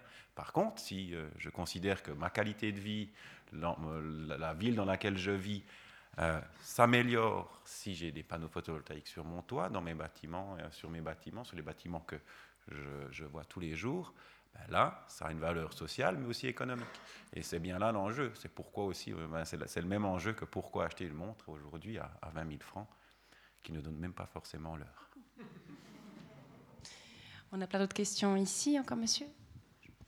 Oui, euh, je vais, Jean-Luc, j'avais un peu de, pessimisme là, au départ de la discussion parce que je ne voyais pas tellement d'issue à, la question de base. C'était comment le canton de Neuchâtel peut tirer son épingle du jeu au niveau industriel avec, euh, euh, le photovoltaïque. Maintenant, la discussion prend un petit cours un petit peu plus positif. Je reprends un peu espoir. Il y a peut-être quand même quelques créneaux peut-être pas dans l'industrie de grande production, mais des créneaux plus euh, artistiques ou euh, qualité de vie ou, euh, marché de niche. Mais au départ, si je vous ai bien entendu, au niveau de la recherche de base et appliquée, on est très bon. Ce qu'on fait ici à Neuchâtel, à l'IPFL, au CSEM, bah, finalement, ça profite pas qu'à nous, ça profite un peu à toute l'industrie photovoltaïque, en tout cas suisse, voire européenne. Donc là, ben voilà, on ne peut pas en profiter peut-être directement. Au niveau de la production des cellules, ben, ça ne se fait pas ici, d'après Laure Emmanuel Perret, ben, ça se fera probablement jamais euh, en Suisse ni en Europe. Et puis au, niveau de l'installation des, des, panneaux, des modules sur les maisons, eh bien finalement, on a des entreprises fribourgeoises, on a aussi des entreprises neuchâteloises, on n'est pas plus mauvais ou on n'est pas meilleur ici qu'ailleurs. Et puis, on a principalement des subventions euh, qui nous aident à, faire ça. Ce sont des subventions fédérales qui sont, les mêmes partout. Et puis, euh, finalement, on ne va pas non plus se distinguer ici dans le canton de Neuchâtel, j'imagine, au niveau de la pose des installations. Donc, c'était ça un petit peu mon constat pessimiste, que je ne voyais pas comment on allait pouvoir tirer notre épingle du jeu en tant que Neuchâtelois, qu'industrie euh, neuchâteloise. Je ne le vois toujours pas vraiment peut-être avec, euh, comme ça vient d'être dit, ces nouveautés dans le domaine du bâtiment, de l'intégration architecturale, la construction du bâtiment lui-même. Mais il faut dire aussi que le canton de Neuchâtel n'a pas tellement d'industrie, d'équipementier de, de, du bâtiment. On n'a pas des grands façadiers, des, des producteurs d'éléments de, construction ici dans le canton de Neuchâtel. C'est non plus pas tellement notre terreau industriel. Donc, je me pose vraiment des questions si on pourra une fois dire voilà, le canton de Neuchâtel a pu profiter du photovoltaïque pour tirer son impact du jeu industriel. Je crois que c'est une question qu'il faut poser à M. Guillet, ou je me trompe? Est-ce que vous pensez que les, pistes qui ont été esquissées par Mme Perret notamment euh, permettent à un industriel d'augmenter son activité euh, sur cette base-là? Oui, oui, oui. Moi, je pense qu'il y a un marché marché de niche, peut-être, certes, aujourd'hui, oui. Mais ce que j'aimerais dire, c'est qu'effectivement, on parle de Châtel, c'est très bien. Le thème, c'était de Châtel. On a débordé sur Fribourg. Mais excusez-moi, je vais peut-être déborder de la Suisse. Parce que si on voit la chose dans son, dans son contexte global, euh, toute cette recherche qui est en train de se faire, peut-être que ça ne sera pas ici au Neuchâtel qu'elle sera, qu'elle sera utilisée, mais dans d'autres pays qui arrivent à très grande vitesse et qui installe des puissances phénoménales par jour, par mois, par année. D'accord hein? euh, Il y pays qui, qui, installent l'équivalent de la Suisse en, une semaine, par exemple. Et, il faut voir un peu plus loin. Je le vois comme industriel. Je dis, euh, il ne faut pas mettre tous les œufs dans le même panier. Donc la Suisse, c'est bien. Mais, mais l'étranger, je, dirais presque, c'est mieux. et, c'est là que la Suisse a un rôle à jouer. Euh, quand on parle de la Suisse à l'étranger, si je parle de la Suisse en Amérique du Sud, euh, je leur dis euh, comment est-ce que vous voyez la Suisse? Ils vont me dire le, chocolat, le fromage, euh, les montres. Voilà. Puis je dis, puis si je vous dis photovoltaïque? Ah non, ça on ne savait pas. Parce que vous faites aussi ça? Oui. Ah mais alors vous êtes à la pointe. Alors, c'est ce qui ressort. C'est ce qui ressort directement. Ils ne se posent même pas la question. Ah, c'est des panneaux chinois. Non, c'est très basique. C'est très basique. Ah, mais alors, alors, vous êtes aussi à la pointe là-dedans? Je dis, mais c'est clair. c'est clair. De nouveau, c'est la communication. On en revient chaque fois. Mais voyons un peu plus large, un peu plus loin. Et c'est là le rôle à jouer des, centres de recherche, à mon avis. Peut-être pour rebondir sur la question de monsieur, hein, euh, je me demande si dans le fond on se dit oui, c'est bien l'innovation, tout ça, mais est-ce que ça ramène de l'argent ici?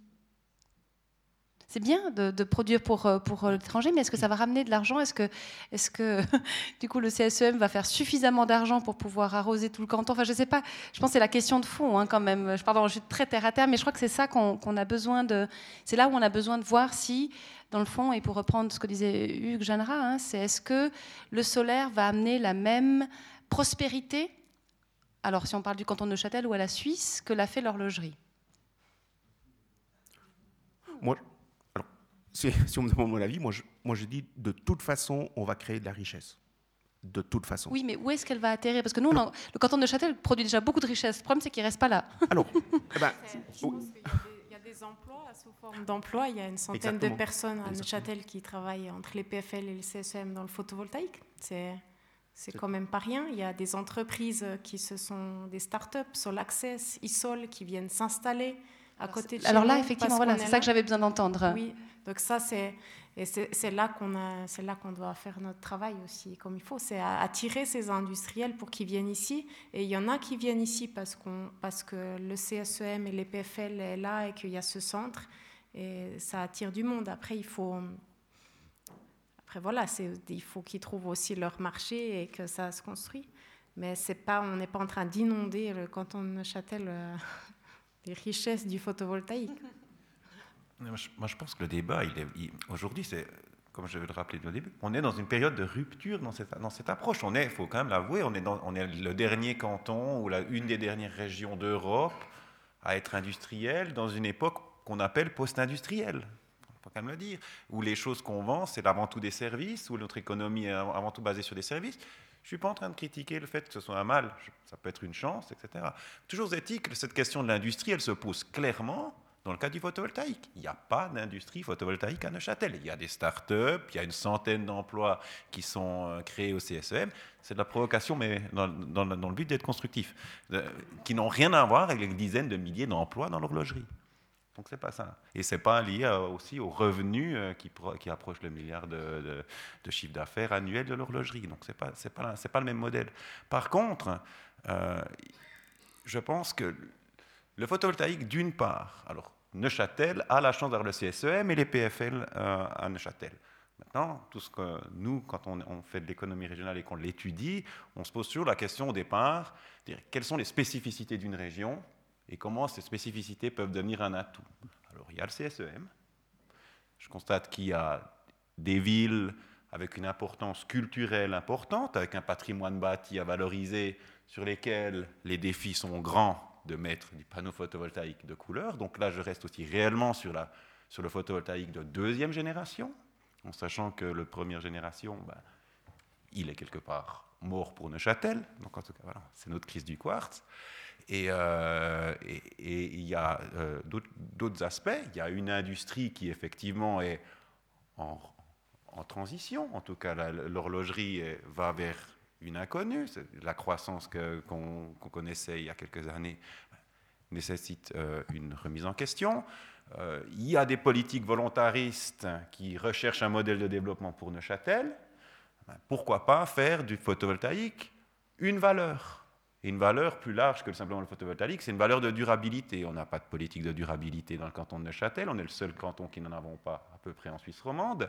Mais pourquoi pas euh, passer à une dynamique beaucoup plus proactive, simplement plutôt que de, compter euh, si on est plus durable que d'autres, faire une comptabilité de durabilité comme ça. Eh ben, soyons proactifs, développons une politique d'innovation territoriale fondée sur une durabilité qui utiliserait notamment les technologies du CSEM les spécificités que sont le, patrimoine bâti, les, compétences en aménagement de la région, l'industrie aussi, c'est un défi, d'impliquer aussi l'industrie horlogère qui a quand même l'habitude de travailler dans son coin, euh, mais faisons-en faisons un projet euh, d'innovation territoriale et de remise en question des politiques traditionnelles sectoralisées, d'un côté la technologie, de l'autre le développement territorial, d'un autre l'architecture, l'urbanisme, etc., pour essayer d'en être fédérateur, parce que c'est très symbolique, et puis la communication est très importante.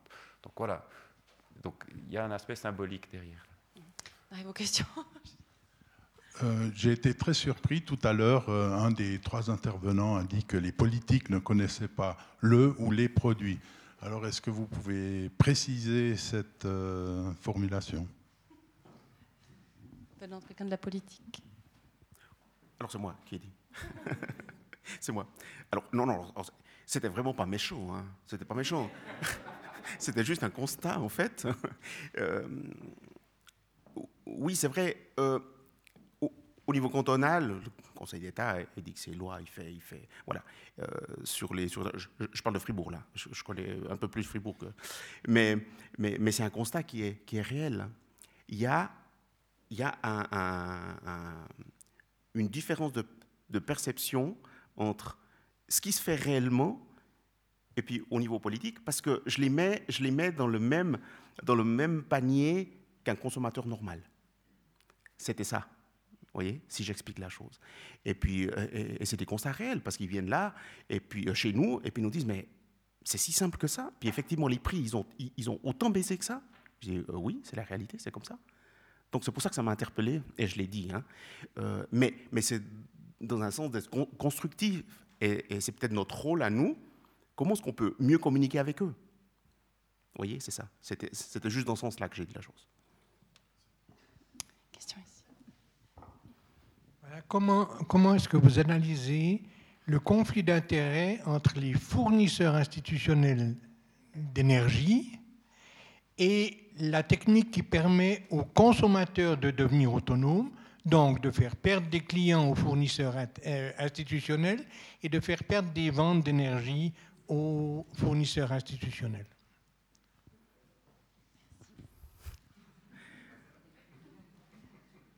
Alors, eh, écoutez, je pense qu'on est, on est dans un. En Suisse, alors c'est vrai qu'il y, y a autant de, de gestionnaires de réseau qu'il y a, je sais pas, il y en a passé 600 en Suisse, hein, quelque chose comme ça. Euh, c'est vrai qu'on a la chance qu'il y y a une loi en Suisse, hein, la loi euh, sur les installations électriques, hein, une loi sur l'énergie, qui dit que chaque gestionnaire de réseau doit racheter le courant renouvelable je pense sincèrement que, si, cette loi n'était pas inscrite, un noir sur blanc, peut-être qu'ils rachèteraient même pas le courant. C'est clair, c'est clair qu'il y a une, une compétition. C'est clair qu'on grignote quelques, quelques, quelques parts de marché. Mais est-ce qu'il y a une autre solution? Si on veut sortir du nucléaire, est-ce qu'on on doit quand même produire de l'énergie renouvelable? Mais au-delà de ça, on travaille très bien avec eux. On travaille très bien. Et de toute façon, euh, c'est comme les concessions des- des- de, la, de la téléphonie. On ne peut pas s'en passer. Le dernier mètre ou le dernier bout ou le compteur, ça, de toute façon, ça passe par le gestionnaire de réseau. Mais, mais eux aussi se, se diversifient. Et ils ont vu venir la chose, donc ils le font aussi. Même si c'est un petit peu du cannibalisme, c'est clair, hein, parce que voilà, chacun va, va produire. Mais la décentralisation dans la stratégie énergé- énergétique, quelque chose qui est, qui est, qui est donné, c'est cette direction-là. Et puis, ma foi, ça sera de pire en pire pour eux. C'est pour ça qu'ils anticipent. Une question ici, d'Hélène Hertz? Merci beaucoup. Alors, pour préparer cette soirée, je, suis d'origine américaine. J'ai passé mon été dans le Rust Belt aux États-Unis, Détroit, Cleveland. Je voulais voir un pays vraiment en désindustrialisation. Donc, c'est bien parce qu'on peut dire qu'ici, ça va bien. ça va plutôt bien. Mais plus, précisément, j'ai vu comment ils, ils essaient de, de se reconvertir dans d'autres euh, secteurs. Et à Détroit, on mise complètement sur l'éducation et en bâtissant aussi des liens avec le tissu industriel qui est encore quand même très présent. Alors j'étais très intriguée par euh, votre suggestion votre constat qu'il n'y a pas de filière de formation complète en photovoltaïque ici en Suisse. Est-ce qu'il est imaginable, et je ne sais pas quel domaine ça suppose, de, de créer un lien entre les PFL, l'UNI et la HEARC Ingénierie qui forment entièrement dans un- une spécialisation qui manifestement est polyvalente, qui suppose beaucoup de formations distinctes et qui serait alors une vraie... euh, bah, en plus, on dit qu'à Neuchâtel, le tissu éducatif euh, et de la formation supérieure est trop dense, avec la HEP, la HEARC et l'UNI. Est-ce qu'il faut plutôt pas miser sur notre richesse qui est en matière de, euh, de- d'école, haute école? Alors, Formation et juste- formation ouais. continue d'ailleurs. Alors c'est tout à fait juste. Et c'est de nouveau de la communication. Euh, je parlais des politiciens avant qui venaient chez nous, puis ils disaient, mais alors, comment est-ce qu'on peut vous aider? Et puis là, ils nous ont ouvert les portes au niveau de la, Haute École d'ingénierie euh, et, d'architecture du canton de Fribourg, parce que je leur ai dit, mais permettez-nous d'aller vers eux et, de leur montrer qu'est-ce qu'on fait, nous, en tant qu'industriels. Est-ce qu'on peut, nous, avec nos propres mots, que ce ne soit pas peut-être un professeur, c'est pas que j'ai rien contre les professeurs, mais en tant, surtout pas, mais en tant qu'industriel, voilà, qui sont euh, proches du, marché, comment est-ce que nous, on peut apporter des solutions et, pourquoi pas faire venir les élèves chez nous pour leur ouvrir un petit peu la vision? Hors des cours, c'est très bien, mais dans la pratique réelle. D'accord? On, a été plus loin. On a été plus loin dans ce bâtiment-là. Il n'est pas seulement ouvert pour, les, pour, pour, des, pour des grandes mondes, mais on, va dans les écoles primaires, secondaires, lycéaux, et on les invite chez nous, avec leurs professeurs, et on sensibilise ces élèves, parce que c'est la relève de demain. Mais on commence par là, mais vous avez tout à fait raison. Euh, il y a un lien qui doit se créer encore plus fort entre l'industrie et puis justement la formation. On, a, on a, commencé ça euh, euh, dans le canton de Fribourg, et puis canton de Neuchâtel, pourquoi pas, mais c'est clair que c'est très important. Une question ici oui, bonsoir, Jean-René Ernst. J'aimerais revenir sur la question des gestionnaires de réseau et des prix pratiqués au rachat. Le gestionnaire de réseau est quand même un acteur euh, très important, voire essentiel dans cette euh, transition euh, énergétique où tout s'électrifie. Or, quand on entend les, prix pratiqués, je pense qu'il y a quand même, on devrait quand même un petit peu s'indigner. pourquoi? Parce que les gestionnaires de réseau, aujourd'hui, on voit qu'ils font des bénéfices incroyables. Vous qui êtes du canton de Fribourg, le groupe vous savez très bien ce qu'ils ont euh, dégagé comme bénéfices. Et en même temps, ils doivent cacher euh, des bénéfices supplémentaires en faisant des investissements. Ils rachètent des entreprises à tour de bras, des entreprises de, construction. Vous-même, vous êtes peut-être euh, parmi les cibles potentielles de rachat du groupe E, je ne sais pas. Euh, mais, mais, quand même, euh, à ce niveau-là, il y a quand même quelque chose, quelque chose à dire. Et je crois que les gens, si ils sont pas très décidés à construire chez eux, c'est quand même parce qu'ils sont des, ils sont des consommateurs euh, captifs. Et puis, même avec euh, la libéralisation et l'ouverture du réseau, ils le seront toujours.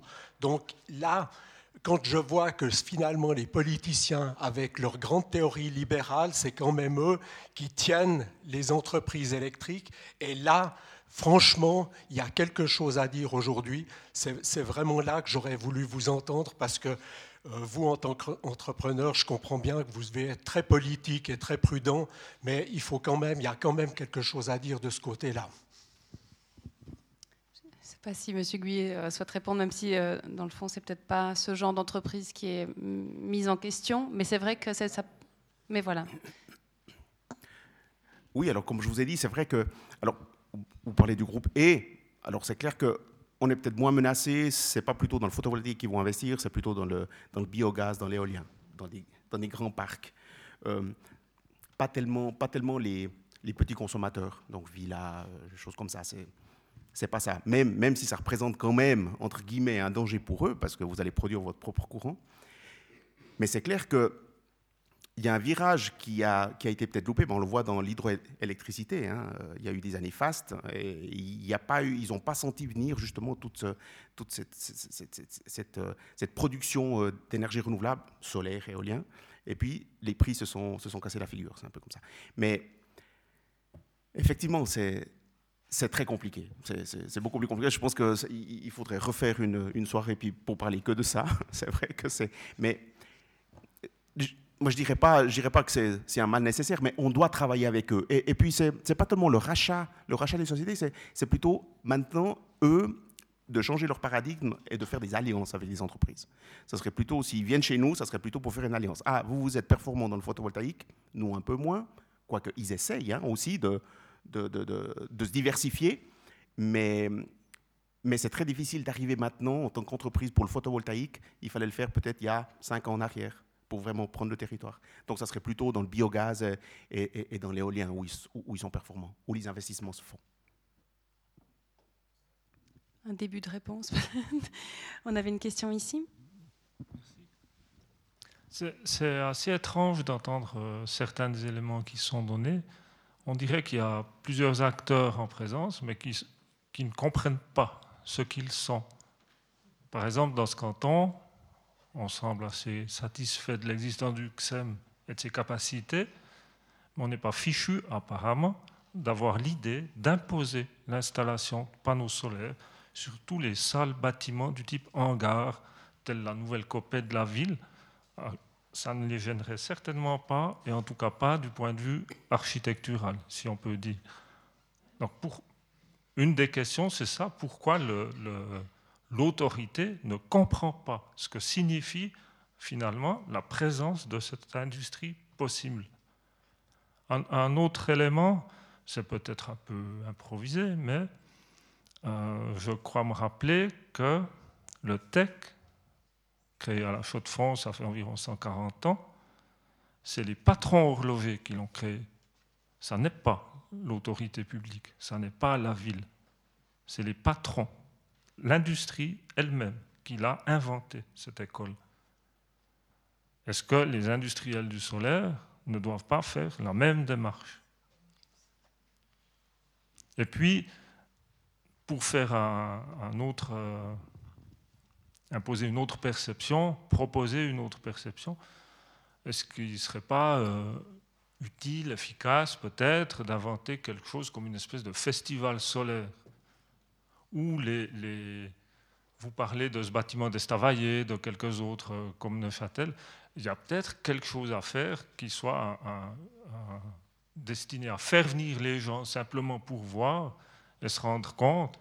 Euh, imaginez ça, par exemple, un festival d'énergie solaire, mais par temps de pluie, pour démontrer comment ça marche. Parce que si ça se trouve, moi je ne le sais pas, ça marche tout aussi bien. Mais il y a des, d'autres l'ont dit ce soir, bien sûr, mais, des, liens à faire entre des, acteurs de toute la question qui n'ont pas l'air de comprendre quelles sont leurs possibilités en tout cas certains d'entre eux. Merci. Je ne sais pas, Laure Emmanuel, tout à l'heure, quand vous parliez d'événements culturels, est-ce que ce festival solaire pourrait être une, une idée? Oui, c'est une bonne idée. Ouais. Euh, dans la garder dans, ce, dans, cette, dans, cette, euh, dans, ce projet en fait qu'on a envie de vitrine d'architecture.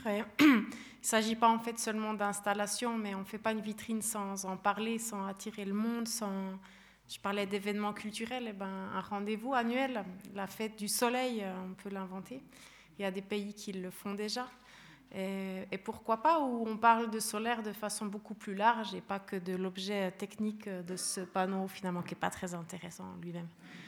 Donc euh, je pense que oui, c'est, c'est quelque chose qu'on peut penser, mais c'est vrai que c'est c'est différent de notre métier. Donc c'est là que c'est intéressant d'avoir euh, des artistes ou des designers ou des metteurs en scène qui viennent de rejoindre aussi dans, dans ce mouvement-là parce que c'est pas comme ingénieur, eh ben, je ne sais pas faire un festival solaire. J'aimerais bien, je participerai, mais disons que chacun aussi ses compétences et d'aller chercher des compétences aussi qui sont en dehors du métier technique c'est sûrement aussi très important pour pouvoir euh, voilà, amener un peu cette dimension aussi plus large de, de valeur en fait de ce qu'on a, mais qui n'est pas que l'innovation n'est pas que la technologie. L'innovation, ça va être aussi qu'est-ce qu'on en fait, comment on en parle, comment on se l'approprie. Et ça, on en parle très peu. On parle souvent de, de Neuchâtel, Microcity, euh, innovation, art de vivre, mais on parle souvent innovation technologique, alors que c'est qu'une partie en fait de l'innovation. Je vois Hugues Jeannera qui acquiesce de, je, trouve vraiment intéressant le, sujet qui est lancé par monsieur, parce que justement, c'est des propositions qui, paraissent lancées spontanément, mais qui sortent de la boîte. Et puis à quelqu'un qui est responsable de la promotion de l'innovation dans une région, lui dire on va faire un festival du solaire, traditionnellement, ça n'entre pas dans ses cordes. Euh, non, mais ça, adressez-vous au service de la culture. Hein, pour faire ce genre de choses. Euh, donc, donc ce, que vous, ce que vous relevez là, c'est vraiment l'opportunité de, de revoir les choses de manière différente. Et puis, euh, ce que vous disiez, cet aspect un peu métaphorique, ou bien ce que Laurie Manuel disait, euh, le soleil, la fête du soleil, plus, plus généralement, c'est pas simplement le photovoltaïque, ça, on sait déjà le faire. Alors, peut-être pas encore au CSEM, mais on a fait la même chose avec le temps. Donc, avec l'horlogerie. Hein. Aujourd'hui, on vend du temps, on ne vend, plus une montre. Hein. Euh, quelque part, même si on a toujours cet instrument qui, est, qui, est, à la, qui est à la base euh, du temps, mais on, on, a, on, a, on, a, compris que sa valeur, sa valeur même économique, c'était le temps. Parce que simplement avoir l'heure, tout le monde l'a sur son téléphone portable, etc. Donc je pense réellement que là, il y a un potentiel. Un festival, c'est, ça serait aussi l'occasion de créer une identité autour du solaire euh, neuchâtelois. Parce que si euh, un des diagnostics peut être fait ce soir, c'est qu'actuellement, il n'y a pas d'identité neuchâteloise, qu'elle soit industrielle, économique euh, ou sociale, autour du photovoltaïque. Donc le, festival aurait aussi pour but de créer cette identité et aussi créer ces valeurs communes. Rappelons quand même la question pourquoi on fait ça c'est aussi une bonne manière aussi de le faire. Pourquoi fait-on ça? C'est quand même pour des questions de développement durable, d'avenir de nos sociétés, etc. On est souvent dans le comment. Comment on va faire pour implémenter ces, technologies dans le bâtiment, etc. Non, mais pourquoi? C'est la première question à faire. Et puis, quand on a répondu à cette question, ben, le comment, il va souvent plus facilement. Jean-Louis Guyet, une école fondée par des patrons de, du solaire. Pourquoi pas, En tout cas, pour répondre peut-être indirectement, je pense que vous avez aussi expliqué comment vous, vous allez vers les écoles. C'est à défaut de les créer, vous les alimentez par le savoir du terrain. Oui, alors c'est très intéressant parce que c'est vrai que ça, c'est une idée qui est, qui est géniale, c'est clair, c'est nouveau la communication. Euh, là, euh, il a été dit que c'est plus compliqué que ça. Effectivement, ça c'est la réalité. Alors vraiment ce que vous proposez, et puis là, il y a, vraiment une divergence qui est, qui est, importante. Donc nous, on n'a pas attendu, puis on, l'a fait nous. Quoi. Donc ça veut dire que euh, je vous encourage à peut-être aller toquer à la porte des, des, entreprises, hein, et avec les entreprises, faire quelque chose, et leur dire, mais ouvrez vos portes. Ah, d'accord. Ouvrez vos livres alors. Mais, mais ah ouais, alors on peut aller jusque là aussi. Mais, mais disons au niveau régional. Monsieur fournit des, idées. à vous les actions. On note, on note, on note. Il y avait encore une question ici. J'aimerais pas interrompre ce style de festival émergente. Euh, mais je me pose une question. Comme Pékin, on a des renseignements divergents euh, parcellaire, peut-être que des gens dans la technique euh, solaire ici pourraient répondre. On, se consacre, euh, on se questionne beaucoup sur l'utilisation de, des, panneaux surtout, mais il y aurait peut-être des domaines industriels exploitant des, le rendement de ces panneaux. Alors les, les données qu'on voit dans la presse, c'est que l'EPUL a a développé un catalyseur exempt de platine bon marché et très efficace pour l'hydrolyse de l'eau pour faire du, de l'hydrogène. On entend que toutes les voitures seront bientôt euh, fonctionnelles à, l'hydrogène. Et puis on entend dire que l'énergie excédentaire euh, des panneaux euh, pourrait actionner des, petites centrales à hydrogène décentralisées. J'imagine que c'est un peu plus compliqué que ça, mais quelqu'un a des données là-dessus ou on peut me, renseigner? On sort un peu des, voilà, sur les énergies renouvelables. Je ne sais pas si quelqu'un peut répondre. Apparemment, apparemment pas. On est en panne si monsieur peut répondre. Monsieur une autre question Nous n'aurons pas de réponse ce soir. Il faudra inviter des spécialistes de l'hydrogène. Monsieur, une autre question Moi, ce qui me paraît très étrange dans tout ce qui se dit depuis le début de la soirée, c'est comment se fait-il qu'on va vers une sortie du nucléaire On a besoin d'énergie. On n'a pas encore réussi à économiser des énergies. On utilise toujours euh, des choses qui en consomment énormément. Comment est-ce qu'on se pose encore la question, ou comment ce n'est pas encore déjà une évidence qu'il faut changer euh, ces modes et, intégrer cette façon de produire de l'énergie dans notre vie de tous les jours? Pourquoi est-ce que ce n'est pas évident? Il faut utiliser ces panneaux, les placer, les imposer. On va, pour trouver de l'énergie, en dehors du nucléaire, il faut bien passer par peut-être ces nouvelles technologies, il faut les, les passer en force presque, quasiment. Sinon, comment est-ce que ça va changer? Est-ce que, Madame Perret, vous avez une réponse? Parce que, évidemment, vous... Euh, je pense que c'est évident, mais il y a des lobbies très forts qui, qui euh, font aussi que ça ne va pas aussi vite qu'on aimerait. Euh, dans différents coins du monde, ça se voit aussi plus fortement si on voit les politiques aux États-Unis sont plutôt à pas du tout vouloir pousser, même que c'est évident que c'est ça la solution.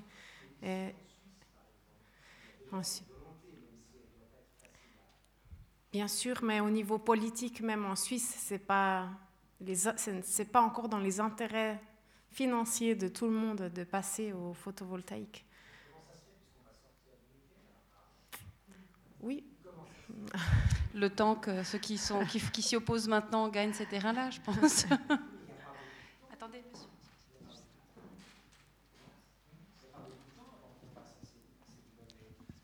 Vous allez, vous allez devoir acheter ces énergies aux citoyens qui ont posé comme monsieur euh, du photovoltaïque chez lui, quand il n'y aura plus de centrale. Et c'est dans très peu de temps.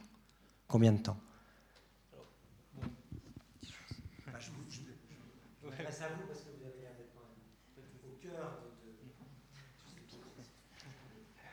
Oui, donc euh, en effet, euh, il y a, actuellement, on est plutôt sur des mesures incitatives, hein, donc avec des subventions pour installer du photovoltaïque.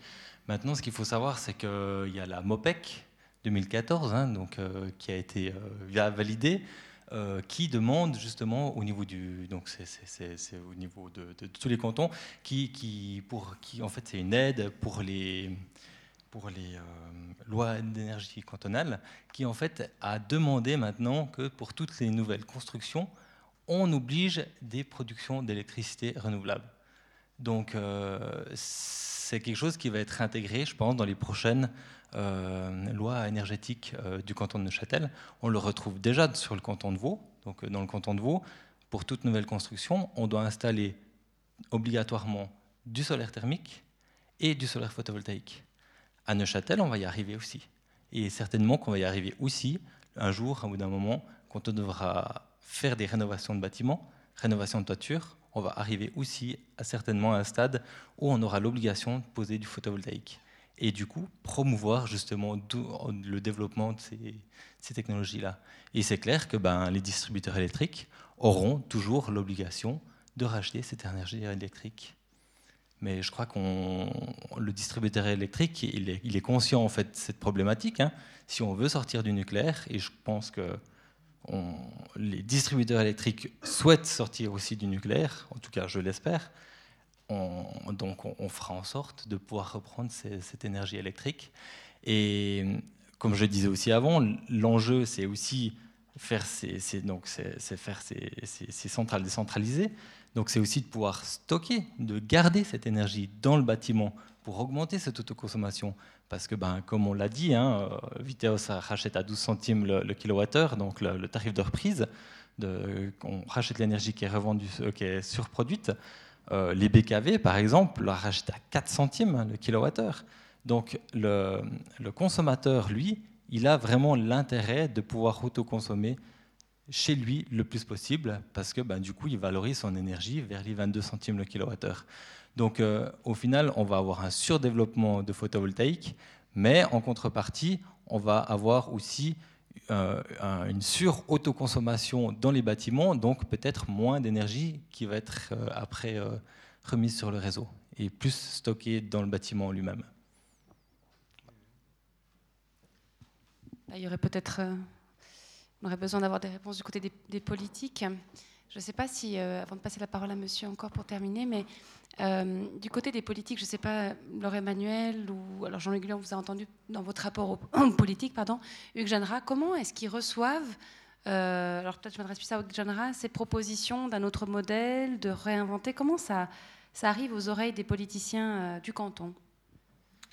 Alors, c'était plutôt pour la politique générale. Pourquoi est-ce qu'on n'est pas plus incitatif? Alors, une question assez claire en Suisse, c'est que la grande différence avec la Chine, qui est peut-être l'autre extrême, c'est qu'on a un pays qui est extrêmement néolibéraliste, donc c'est sans, sans, vouloir euh, euh, porter un jugement. Donc là, l'idée, c'est que les choses doivent se faire de manière volontaire, mais par la base. Donc, c'est des changements de consommateurs. Alors, bien sûr, une politique néolibérale n'est jamais euh, totalement inorientée, mais on, laisse, on, fait confiance au marché et puis, et puis on, développe. Mais ça, a été la stratégie qui a été mise en place des projets de pilote, des projets de démonstration qui ont, qui ont pour but de changer les mentalités. Et là, c'est clair que les effets se, ressentent moins rapidement que certainement en Chine. À un moment donné, on décide de changer la norme du jour au lendemain et, on l'applique. Donc, c'est une, je ne suis pas politique, je ne connais pas le secret des lobbying, il y a aussi du lobbying certainement, mais c'est clairement une manière de fonctionner qu'on a en Suisse. On fait les choses tranquillement, on passe par le bas. Question, dernière question de monsieur Je crois que les, les, dernières questions montrent bien où ça pêche, en fait. C'est que les gens comme moi qui ont mis un peu d'argent dans un panneau photovoltaïque, ils ne savent pas quoi faire de leur énergie après. Et, on est très fort dans le développement de nouvelles technologies pour démontrer qu'on fait des panneaux de couleur, des panneaux efficaces. Mais après, on fait quoi avec ça? Et, et, je pense que là, le canton de Châtel a montré qu'il était très bon dans, les, approches de système, dans la façon de mettre ensemble les gens et puis de, régler les problèmes d'interface. Et c'est à mon avis là qu'on devrait travailler. Et puis je voulais poser la question à Madame Perret. Est-ce que dans les modèles de, construction que vous allez montrer, est-ce qu'il y aura une maison autonome pour tout un chacun comme euh, vous et moi et je ne sais pas qui d'autre qui aurait quelques petits sous à mettre dans, ces économies, dans ces énergies renouvelables? Alors, ce serait magnifique qu'il y en ait à Neuchâtel. Il en existe déjà des maisons autonomes qui se construisent. Hein. Euh, à Bruton, il y en a une qui a été construite complètement photovoltaïque, une maison familiale. Et il y en aura sûrement de plus en plus. Il y a des quartiers dans le Val de Rue qui vont être construits, où il y aura aussi, où ils ne seront pas à l'autonomie, mais presque, où ça va dans cette direction, où on construit en, en, réseau, euh, en micro-réseau entre bâtiments, euh, une logique qui est différente en fait du réseau électrique qui est en train de se mettre en place et qui est très intéressante, qui est peut-être pas juste la maison autonome elle-même, mais un quartier en fait qui, qui fonctionne de façon en réseau entre en lui-même. Alors le but de ce, projet-là, c'est bien sûr de pouvoir montrer, de pouvoir prendre exemple, de pouvoir après améliorer, travailler, de pouvoir mettre en valeur en fait tout ce qui existe. Même on parlait de la, domotique, mais tous ces aspects qui permettent en fait de, mieux consommer aussi euh, son électricité. On dit souvent hein, qu'au niveau fédéral aussi, il manque un département peut-être vraiment de l'énergie un peu plus fort, avec euh, une vision, etc. Et je pense que là, il y aurait peut-être certainement aussi des, choses à faire. Voilà, on va, on va s'arrêter là. Merci de la belle énergie que vous avez mis, euh, mise toutes et tous dans, ce débat qui n'est pas fini, effectivement. En tout cas, moi, je félicite aussi euh, les gens comme Hugues Genera qui prennent le temps de se poser la question de ce qu'on est en train de faire, pourquoi on le fait, de mettre les gens autour d'une table. Je pense que c'est extrêmement précieux. Merci aussi à, Jean-Louis Guyet de, tout ce qu'il a amené. C'était passionnant aussi d'avoir cette expérience euh, du terrain, euh, mais de voir aussi comment elle est extrêmement connectée à la sphère politique, à la sphère de l'éducation. Et je pense que de nouveau, on revient à la question d'ouverture et de clôture sur la, formation, sur l'usage aussi, sur comment connecter ces savoirs et, cette excellence euh, avec la, vie de tous les jours, en essayant de réimaginer euh, peut-être le, modèle économique, même si on n'a pas eu toutes les, réponses ce soir, il y a eu des pistes intéressantes. Merci beaucoup à Laurel Manuel Perret de nous avoir mis un petit peu, nous avoir dit un petit peu ce qui se fait aujourd'hui et quelles sont les, perspectives. Euh, et je remercie évidemment Luc Olivier Erard d'avoir construit toute cette première partie d'avoir fait dialoguer entre nos, intervenants. Donc voilà, euh, on se réjouit du festival qui va venir. On se réjouit du spectacle aussi à l'ABC. Je regarde Yvan Cluche, son directeur, au Centre de culture ABC. Il faut y aller parce que c'est un peu, le, voilà, un peu la, clôture de tout ce projet. Et effectivement, faisons encore du théâtre de la connaissance et de ces projets parce qu'on a tout à gagner à faire dialoguer le monde de, de l'économie, le monde du savoir technologique, le monde des sciences humaines. Je crois qu'on sera tous plus intelligents et plus efficaces à terme. Merci à tous et bonne fin de soirée.